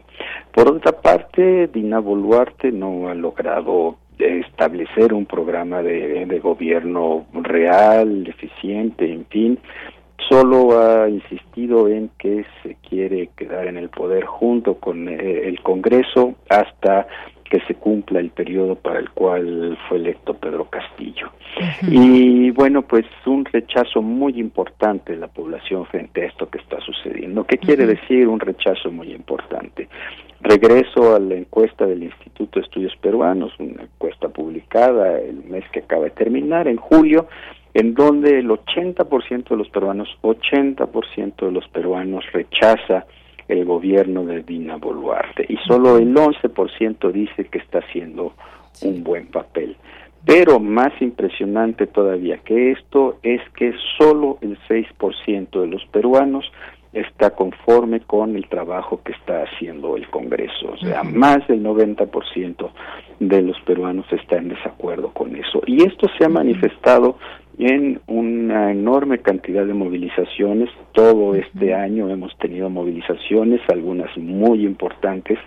Eh, prácticamente todas han sido reprimidas de una manera bastante, bastante salvaje. En los primeros meses de este año llegaron a haber eh, depende de los cómo se hagan los cálculos, entre 40 y 60 personas que fallecieron por la represión y que lo cual es algo que el actual gobierno no reconoce. Se dice en su último informe de gobierno, el día 28, que es el día de la fiesta de la independencia de ese país. La presidenta en su mensaje a la nación dijo que estas personas habían muerto en enfrentamientos, ¿no? lo cual le da una cualidad un poco distinta al de que fueron reprimidas salvajemente. Entonces tenemos ese como el panorama más general. En este momento lo que vemos es el Congreso se ha empoderado de una manera muy impresionante, está colonizando una serie de organismos autónomos o que tendrían que servir a manera de contrapesos de este Congreso o de las acciones del gobierno. Estamos pensando que el Tribunal Constitucional, que es el que interpreta la constitucionalidad de las normas que surgen del, del Congreso, pues ya está colonizado por eh, eh, personeros del Congreso, ya tenemos que eh, la fiscalía también está eh, eh, está en manos de alguien que es absolutamente incondicional al Congreso y a Dina Boluarte. En fin, hay una serie de movimientos en este sentido y una presidenta que ha estado más bien guardada, que no ha hecho muchas presentaciones en público y bueno, pues dio un discurso muy largo, más de tres horas, pero pues que ha sido sumamente criticado por muchas razones. Una de ellas es que cuando menos algún pasaje por ahí es prácticamente textual de un eh, mensaje de Sebastián Piñera, quien fuera presidente de Chile. Entonces tenemos realmente una vida pública muy, muy lastimada en ese país, lamentablemente, y pues eh, esperamos que en algún momento pueda haber una eh, reacción que permita digamos, transformar esta situación que me parece que está en algo así como un, callejón sin salida. Bien, pues muchas gracias, doctor, por este panorama que nos hace comprender lo que está sucediendo ya en Perú.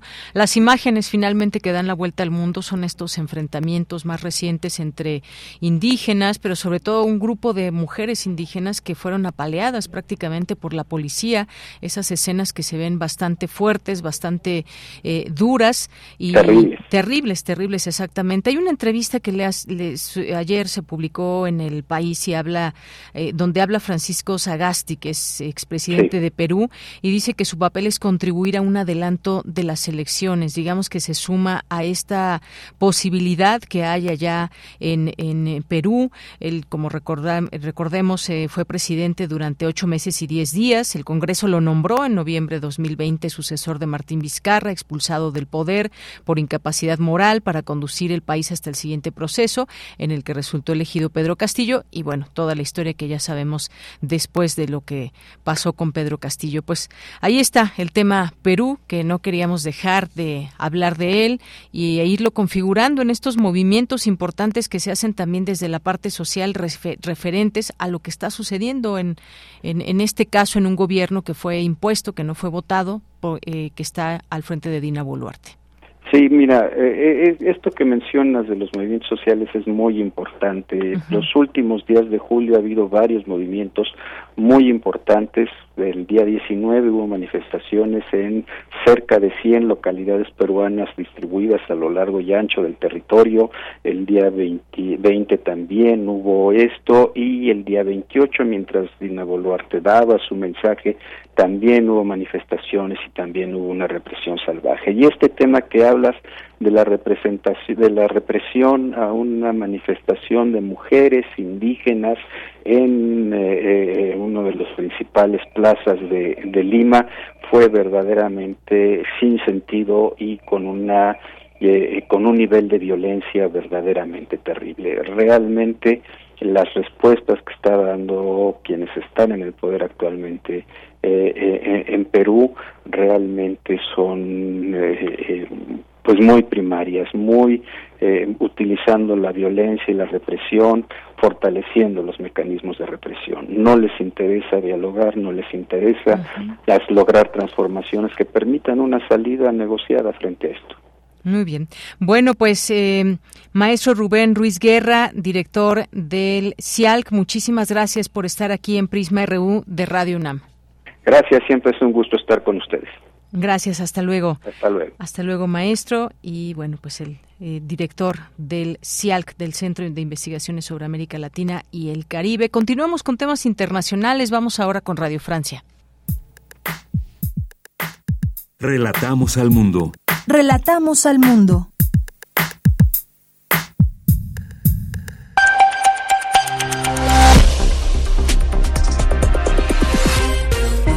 Bienvenidos al flash informativo de Radio Francia Internacional. Hoy es martes 1 de agosto. En los controles técnicos nos acompaña Carmen Peteló. Vamos ya con lo más importante de la jornada. Danae Rivadeneira. En Níger, cientos de franceses esperan frente al aeropuerto de Niamey la llegada del primer vuelo de evacuación proveniente de Francia. Alemania también aconseja a sus ciudadanos dejar el país. Evacuación de urgencia que se da tras el golpe de Estado la semana pasada en Níger y que ha recibido el apoyo de Mali, Burkina Faso y Guinea. Estos países declararon que en caso de intervención extranjera en Níger, ellos responderán. En Senegal se registran dos muertos tras las manifestaciones contra la inculpación y detención del opositor y candidato a la presidencia Usman Sonko. Se le acusa de llamar a la insurrección. Su partido además fue disuelto por decisión del gobierno. La violencia se apodera del mayor campamento de refugiados palestinos en Líbano. Son 11 ya los fallecidos y 40 los heridos, producto de los enfrentamientos entre una facción pro-presidente y un grupo islámico. Estos enfrentamientos comenzaron el sábado y continúan hasta ahora, pese al toque de queda. En Birmania, reducción de condena de la líder Aung San Suu Kyi. Su pena pasa de 33 a 27 años de cárcel. Así lo anunció la Junta Militar que la derrocó en febrero de 2021. Con esta gracia parcial, la Junta le perdona cinco de los 19 cargos de los que la acusa, entre ellos corrupción, posesión de walkie-talkies ilegales, entre otros.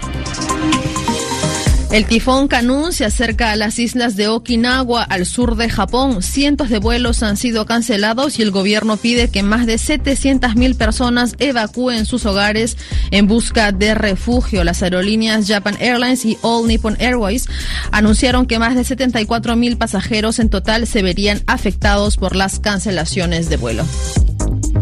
El paso del tifón Doksuru en China deja 20 muertos y 19 desaparecidos, producto de las torrenciales lluvias que desde el sábado azotan Pekín. El presidente Xi Jinping hace un llamado a hacer todo lo necesario para encontrar a los desaparecidos. Cerramos el flash informativo con deportes. Inglaterra se clasificó primera del grupo D este martes tras imponerse cómodamente a China por 6 a 1 y se enfrentará a Nigeria en los octavos de final del Mundial Femenino. Hasta aquí las noticias en Radio Francia Internacional.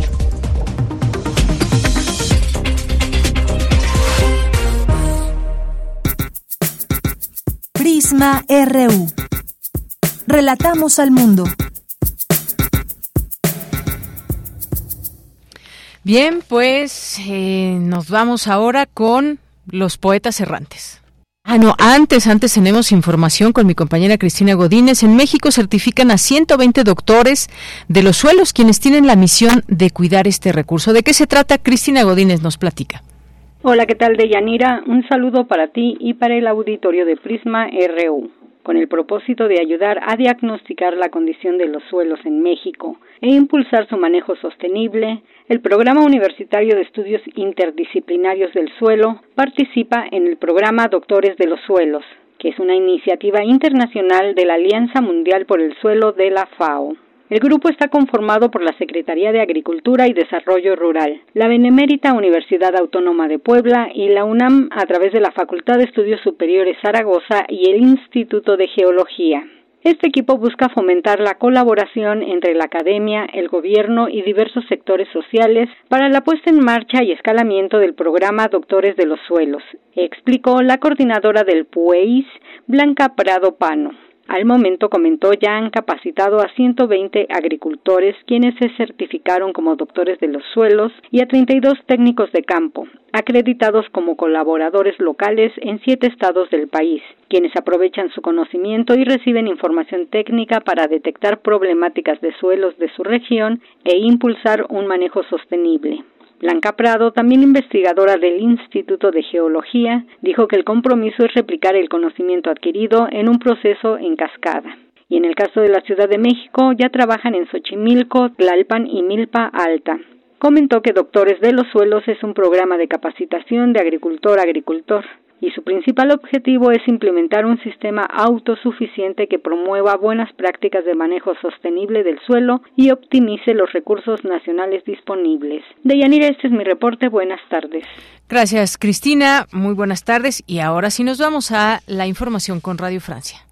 Poetas, perdónenme ustedes, estoy aquí con algunos temas que estoy leyendo, pero nos vamos ya con poetas errantes. Poetas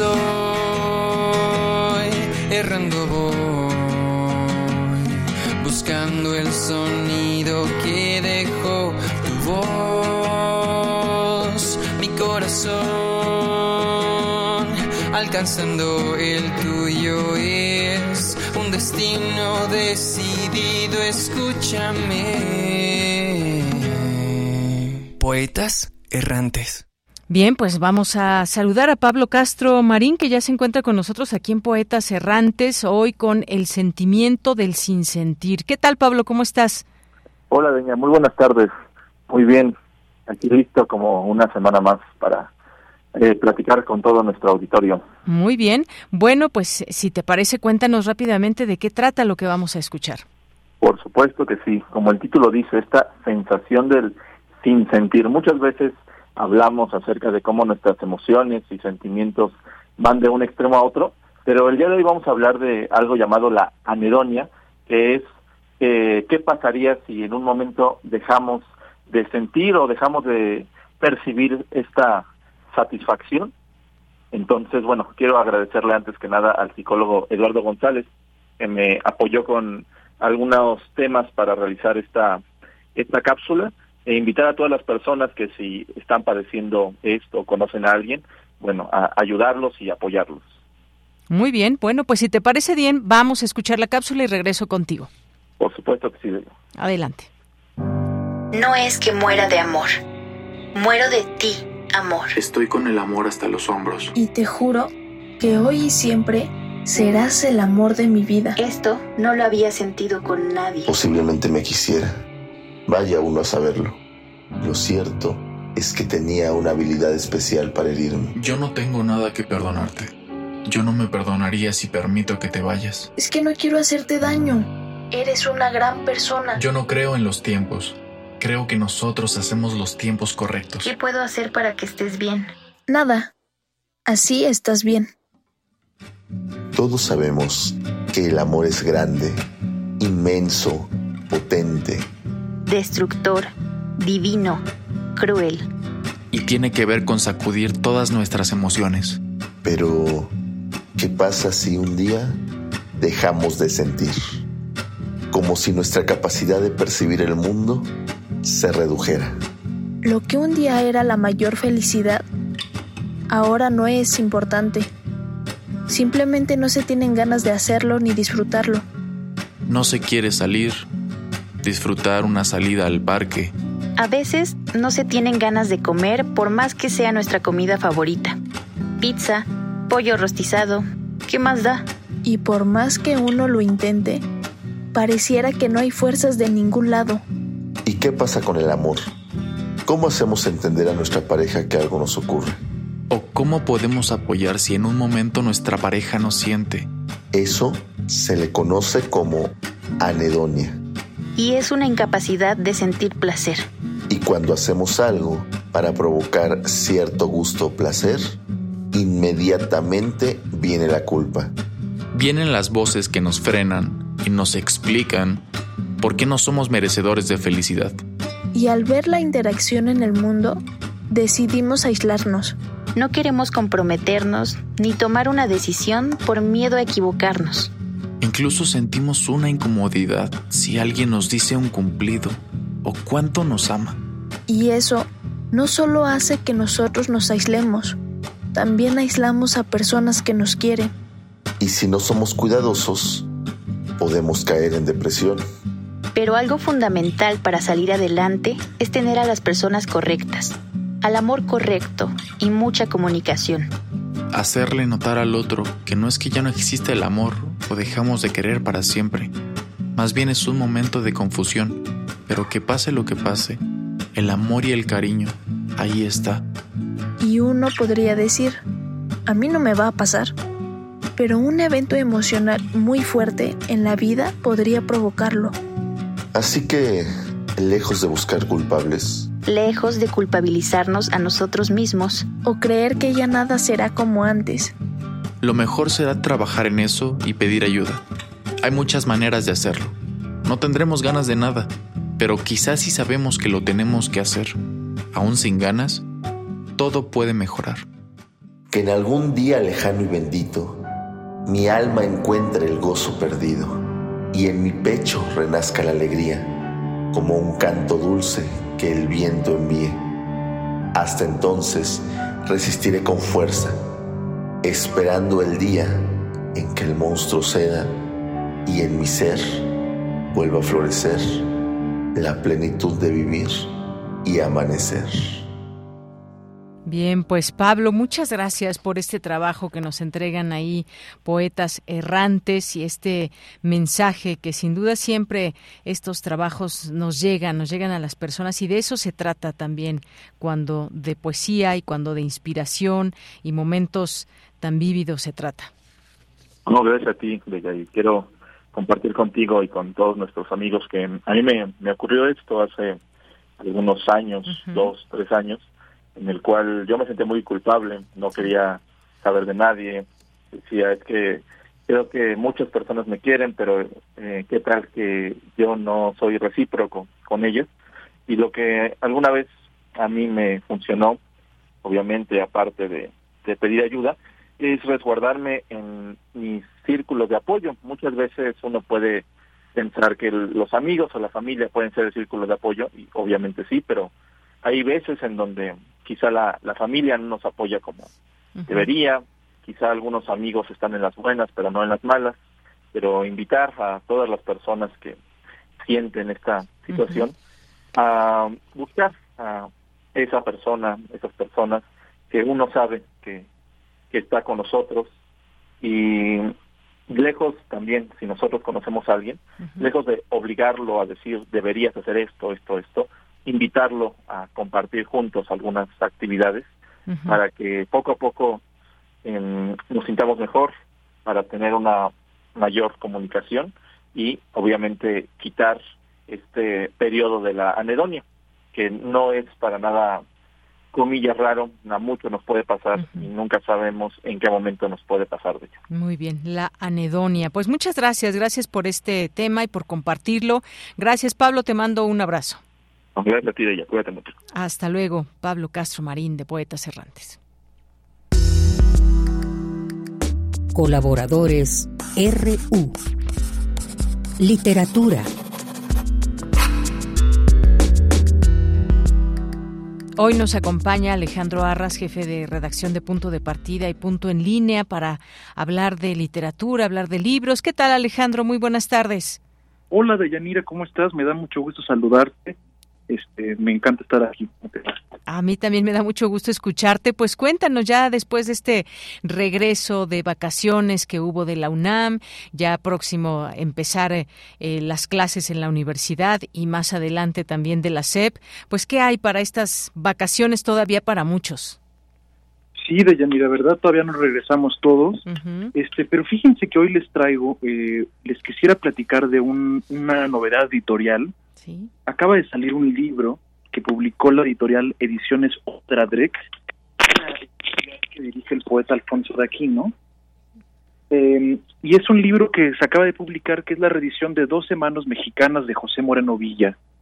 Eh, es un libro que se publicó en los años 40 originalmente. Moreno Villa fue un exiliado español que vino a México en 1937 y se dedicó a hacer un libro muy extraño porque se dedicó a hacer un libro sobre las manos de los escritores mexicanos, la mano de Octavio Paz, la mano de Salvador Novo, eh, la mano de Leopoldo Sea, y es un libro raro, digamos, porque José Moreno Villa se dedica a hablar de las manos de estos escritores. Em, más allá de eso, les recomiendo a, tu público de Yanida que le echen un ojito a la editorial Ediciones Odradrek.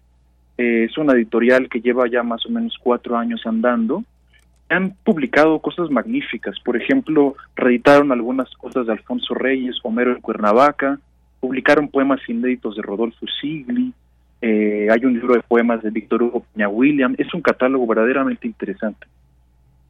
Muy bien, bueno, pues ahí está esta recomendación que nos dejas de José Moreno Villa, esto que nos platicas.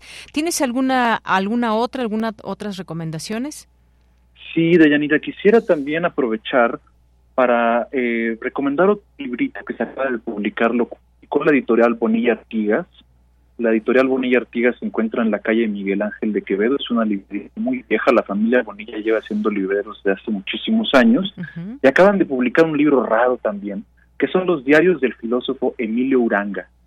Em, en México, digamos, la tradición del diario no es tan tan tan popular, no, los mexicanos no tendemos mucho a escribir diarios, Existen algunos importantes, por supuesto, están los diarios de Federico Gamboa, están los diarios, por ejemplo, Antonieta Rivas Mercado, que se acaban de publicar hace poco, pero se publicaron estos diarios de Emilio Uranga que son fascinantes, porque son los diarios de Emilio Uranga cuando se fue a estudiar Alemania con Heidegger. Y es un librito que hizo eh, Adolfo Castañón, es el editor del libro, y hay algunas notas por ahí de José Manuel Cuellar, que es el biógrafo de Emilio Uranga. Es un libro raro también, como para la gente interesada en la filosofía, digamos que Emilio Uranga es el, uno de los miembros eh, estelares de aquel grupo que se llamó el grupo de Hiperión, que incluía filósofos como Leopoldo Sea, que fue alguna, en alguna época eh, director de la Facultad de Filosofía de la UNAM.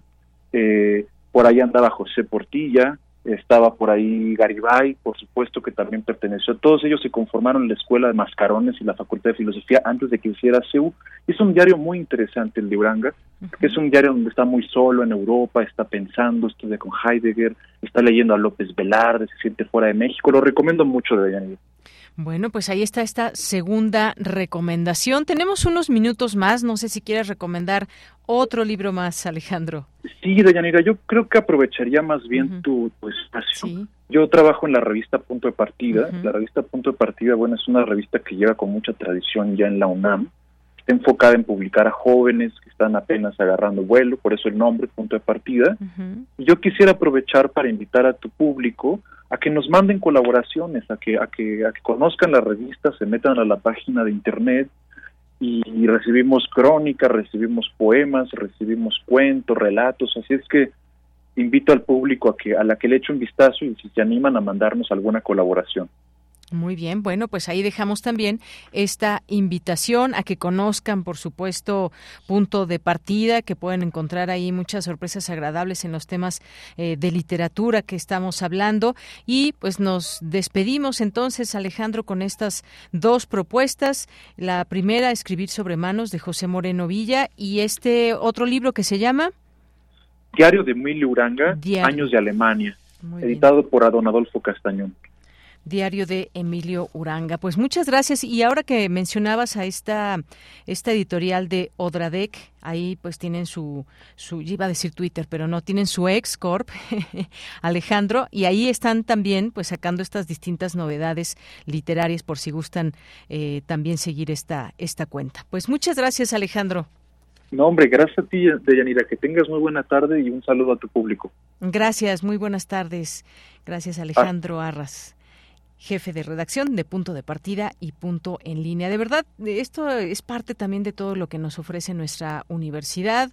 Hay distintas carreras, materias y demás, pero en general para quien quiera, quien guste de las letras, quien quiera conocer también plumas jóvenes, les dejamos ahí esta posibilidad para que conozcan eh, Punto de Partida y que se encuentren también pues distintas reseñas de eh, escritoras, de escritores jóvenes, en fin, descúbranla ustedes mismos y ya nos, nos comentarán. Síganlo también ahí en sus distintas redes sociales. Y bueno, por lo pronto estas dos, estas dos recomendaciones que nos deja Alejandro Arras. Continuamos.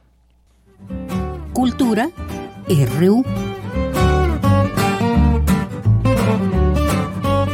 Nos vamos ahora a Cultura con Tamara Quirós y saludar al auditorio de Prisma RU. Gracias por acompañarnos a través de Radio UNAM. Esta tarde les tengo información de la inauguración de una exposición en el Museo Universitario del Chopo.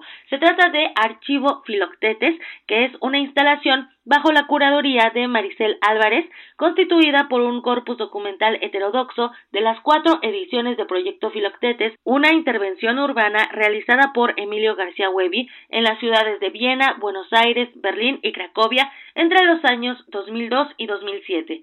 La muestra está integrada por fotografías, videos, audios, documentos y testimonios, materiales clasificados y preservados rigurosamente durante más de 20 años que recientemente fueron restaurados, digitalizados y catalogados.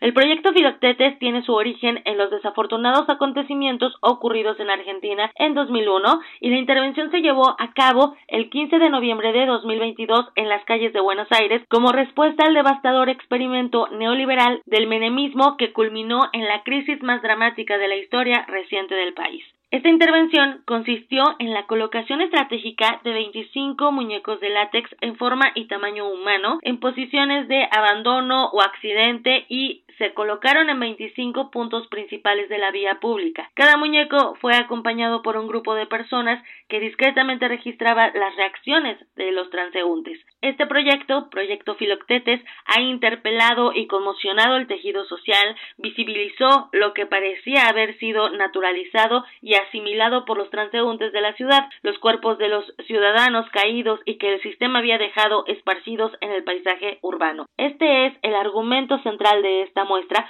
pero para conocer más detalles nos comunicamos con Maricel Álvarez. Ella es actriz, directora, curadora y docente y su práctica se desarrolla en la intersección del teatro, la performance, la danza y las artes visuales, generando una fusión de los espacios en lo que el cuerpo, como un aparato artístico y crítico, se puede manifestar. Escuchemos lo que nos comparte Maricel Álvarez sobre Archivo Filoctetes a partir de la intervención urbana Proyecto Filoctetes 2002-2007 de Emilio García Huevi. Hola Maricel, muy buen día. ¿Qué tal Tamara? Buenos días, encantada. Eh, igualmente Maricel, queremos invitar a nuestro auditorio a que conozca más sobre la curaduría de este archivo Filoctetes y bueno, la intervención que se ha realizado para el Museo Universitario del Chopo. Me gustaría que nos platicaras un poco el contexto, ¿no? Sobre todo el trabajo que, se ha realizado en conjunto con Emilio García Huevi acerca de este proyecto. Perfecto. Lo que se, lo, lo que lo que nuestros visitantes van a poder ver si se acercan aquí al Museo del Chopo es una instalación del archivo Filoctetes. ¿Qué es el archivo Filoctetes? El archivo Filoctetes está compuesto por un corpus documental que registra la acción o la intervención urbana que llevó a cabo Emilio García Huevi, que se llamó Proyecto Filoctetes entre los años 2002 y 2007 en diferentes ciudades del mundo. Este proyecto de intervención urbana consistió en el emplazamiento de 25 muñecos hiperrealistas en situación de, indefección, de, indefensión, en situación eh, de indigencia, en situación de calle, en 25 puntos estratégicos de las diferentes ciudades, Buenos Aires, Viena, Cracovia y Berlín. Y los muñecos eran emplazados de manera de ser, digamos, vistos por los transeúntes de estas ciudades de manera sorpresiva. Estaban siendo custodiados de alguna manera estos muñecos por tres artistas que participaban de la experiencia, que iban registrando las diferentes reacciones que los transeúntes tenían respecto del cuerpo caído, respecto del cuerpo indefenso, respecto de este muñeco y que por supuesto además al ser hiperrealista se podía tranquilamente confundir con una con una persona, ¿no es cierto?, en situación de calle o en situación de, indefensión. El registro de esta acción eh, se registró fotográficamente, se registró fílmicamente, se registraron los testimonios, se grabaron los testimonios y las diferentes entrevistas que los artistas les hacían a los transeúntes durante las cinco, seis, siete horas que duraba la acción en la calle, digamos, eh, se convirtieron en los documentos que 20 años después forman parte del acervo documental del archivo Filoctetes. Vale decir, el archivo Filoctetes se piensa, se crea y se activa recién en el año 2020, mientras que la acción realizada por Emilio García Huevi se ejecuta durante los años 2002 al 2007. Vale decir que con unos casi unos 20 años de historicidad a favor es que creamos este archivo de alguna manera para recuperar la memoria de aquella acción artística y poder reflexionar desde nuestro presente acerca de las circunstancias que impulsaron esa acción artística en aquel entonces y que mucho tenían que ver digamos, con la situación del mundo o con el signo de los tiempos de aquel entonces, ¿no es cierto? Las políticas, las fallidas políticas neoliberales que habían de alguna manera destruido el cuerpo social y habían dejado a muchas personas en situación de calle, en situación de pobreza extrema. El artista García Huevi se, se, se preguntó cómo desde el arte podemos dar una respuesta a esta situación, de qué manera podemos reflexionar sobre esta situación tan dramática desde el arte, con las herramientas que nos provee el arte, digamos desde la metáfora, por supuesto. Y es así como él diseña, piensa, ejecuta, produce esta acción en la calle, generando una, una, una gran discusión, digamos, alrededor de la misma, porque no solamente son las reacciones de los transeúntes en el momento en el que la intervención se lleva a cabo, sino por supuesto también después la reacción de los medios masivos de comunicación, las notas de prensa, por supuesto además también las conversaciones que surgen a posteriori entre, bueno, intelectuales, académicos, este, digamos, gente especializada en el campo de las prácticas artísticas. Son 20 años, ¿no? Que se ha ido trabajando este este proyecto con esto que nos mencionas, ¿no? Justo de cómo el arte puede llevarnos a esta reflexión de un movimiento social y también cómo hacernos conscientes en esto, o sea, 20 años después, 2023, hacerlo en estas sociedades latinoamericanas también. Mm. Mira, el, el, el digamos, el, el, proyecto artístico en aquel entonces, a inicios de los 2000, digamos, lo que generaba era, era grandes interrogantes, o sea, formulaba preguntas que creo que yo, nosotros personalmente, Emilio García Boy como artista, yo como curadora, creemos que, bueno, que esa es la potencia de alguna manera o una de las herramientas más potentes que tiene el arte, el de justamente eh, activar preguntas ¿no? y generar estados de conversación. En aquel entonces em, el, proyecto suscitó una serie de discusiones y de conversaciones muy acaloradas en torno a, por supuesto, al rumbo que estaba tomando el mundo a principios de este siglo, a partir de eso, de, ciertas, de cierta, de, la, de la instauración de ciertas políticas neoliberales que estaban como destruyendo las capas sociales más eh, humildes, más desamparadas en nuestras sociedades. Hoy día, lamentablemente, la pregunta sigue siendo muy actual, digamos, porque nada ha cambiado en estos más de 20 años. Eh, más bien todo lo contrario, la situación parece agravarse con el correr de los de los años y con el correr del tiempo. Entonces el proyecto, aquel proyecto que, que el artista impulsó a principios del siglo sigue siendo tristemente vigente, debería decir. Eh, este archivo de alguna manera viene un poco a, a, refrendar aquellas preguntas, a recuperar la memoria de ese proyecto, pero también a problematizar nuestro presente, a volver a formular las preguntas incómodas que los tiempos que corren nos obligan a algunos, por lo menos a algunos artistas que, que digamos que tenemos como una, una un interés en, en, en, en, en mirar, digamos, la problemática que nos atraviesa según digamos, los tiempos que corran, digamos, viene a actualizar esas preguntas el archivo de alguna manera con, su, con sus diferentes activaciones. Esa instalación en el Museo del Chopo es una de las, de las activaciones de este archivo, pero también ha tenido otras, ¿no? O sea, se, ha, digamos, se ha, realizado en Buenos Aires, en la ciudad de Buenos Aires, en, en diciembre del 2021, un, un, gran coloquio que reflexiona sobre el, el archivo en las artes vivas, pero además también sobre el arte en el espacio público, porque no olvidemos que la acción se realizó en las calles y el espacio público es un espacio muy cargado mm, en términos políticos y sociales, no muy connotado también, en donde de alguna manera nuestros espectadores son transeúntes inadvertidos de la acción que estamos como artistas como artistas impulsando o proponiendo. Entonces es un escenario muy interesante, un escenario social muy interesante, en donde, bueno, se suscitan una serie de preguntas y, también, por supuesto, de, de intercambios, de interacciones y de confrontaciones que, que, bueno que nos llevan desde ya a la reflexión y que producen mucho material que después desde ya puede ser analizado, discutido y visto desde otras desde otras ópticas y desde otras perspectivas. Por eso también el archivo Piloctetes activa mucho en el en el campo académico, en el campo de la investigación, en el en el campo archivístico, no digamos no es solamente un digamos un proyecto que puede interesar dentro del nicho de las de, de los artistas, ¿no? Claro, sí, tiene diversas aristas. Muy bien, eh, pues Maricel, eh, vamos a invitar a nuestro auditorio a que vaya al Museo Universitario del Chopo a partir de, del 2 y hasta el 20 de agosto a ver la instalación, pero también que se acerquen al conversatorio inaugural y a las visitas guiadas que vas a, a proporcionar tú junto con Emilio García Huevi.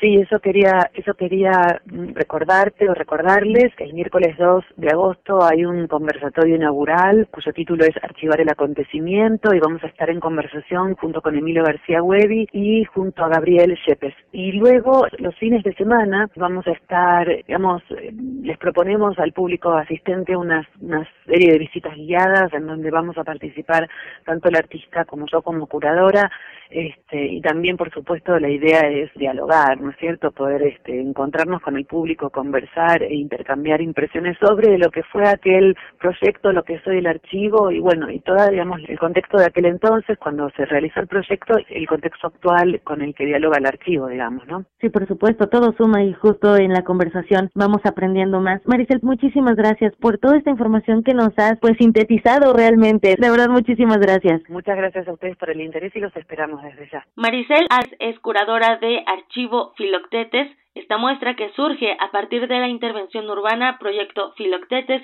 2002-2007 de Emilio García Huevi. Esta instalación estará disponible a partir del miércoles 2 al domingo 20 de agosto del 2023 en el Museo Universitario del Chopo, ubicado en Dr. Enrique González Martínez, número 10, esto en Santa María la Ribera. Hasta aquí la información, que tengan excelente tarde. Y ya casi nos vamos, nos va a dar tiempo por ahí de despedirnos con alguna canción, no sin antes pues comentarle algunas de las notas también que van marcando la agenda, eh, por ahí pues bueno, algunos temas que también suceden en la vida cotidiana como un un cliente que da una golpiza a un trabajador de un restaurante allá en San Luis Potosí. Eh, ¿Qué dice el presidente López Obrador de este tema que hemos estado también aquí comentando? Dice, le saldrá contraproducente a Greg Abbott la colocación de boyas, es lo que dice el presidente. La medida en el río Bravo es un acto publicitario, provocativo y corriente. Y uno se pregunta qué manera de llamar la atención y pues violentando el derecho de tránsito, los derechos humanos, porque esto lastima a las personas que en todo caso pudieran eh, pasar por este por este sitio. Eh, hay más reacciones en torno a los libros de texto. Beatriz Paredes dice falta, lamenta la falta de consulta para los libros de texto. Esto en una gira que hizo por Nuevo León, que es la aspirante a liderar el Frente Amplio por México. Y aquí se dan cuenta cómo, pues, ya se van viendo claramente a quién se apoya y no desde distintas, desde distintos lugares, desde dentro del propio frente, yo creo, pero también en medios de comunicación y demás. ¿Cuántas entrevistas ha escuchado usted últimamente de Xochitl Galvez y cuántas entrevistas en horarios, ¿cómo se llaman? Triple A y demás, de Beatriz Paredes o de Santiago Krill? Bueno, pues ahí varios de estos, de estos temas que también podemos comentar. Dice Xochitl Galvez, tengo suficientes ovarios para combatir el crimen. Fíjense que este es un tema muy importante de discutir para quien sea el abanderado, abanderada como candidato o candidata presidencial para 2024, porque a veces pues tiene que ver la voluntad, por supuesto, pero también tienen que ver muchas y tantas cosas para desenquistar un crimen organizado que hay en muchas partes de nuestro país temas que ya, por supuesto, iremos analizando en este sentido. Y bueno, pues ya nos despedimos. Muchas gracias por su atención. Gracias aquí a Marco Lubián en la producción, a Denis Licea en la asistencia, eh, Sebastián también por aquí, a Andrés Ramírez, a um, Enrique Pacheco en la, en la continuidad. Y aquí en los micrófonos se despide de Yanira Morán con, eh, pues con el, con el deseo que nos pueda escuchar el día de mañana aquí en esta frecuencia. Vamos a escuchar Jarabe Ranchero, nos, nos propone la producción del disco que nos trajo Jorge Morán Guzmán. Si nos está escuchando, Jorge, muchas gracias. Cantos y música de Michoacán. Con esto nos despedimos.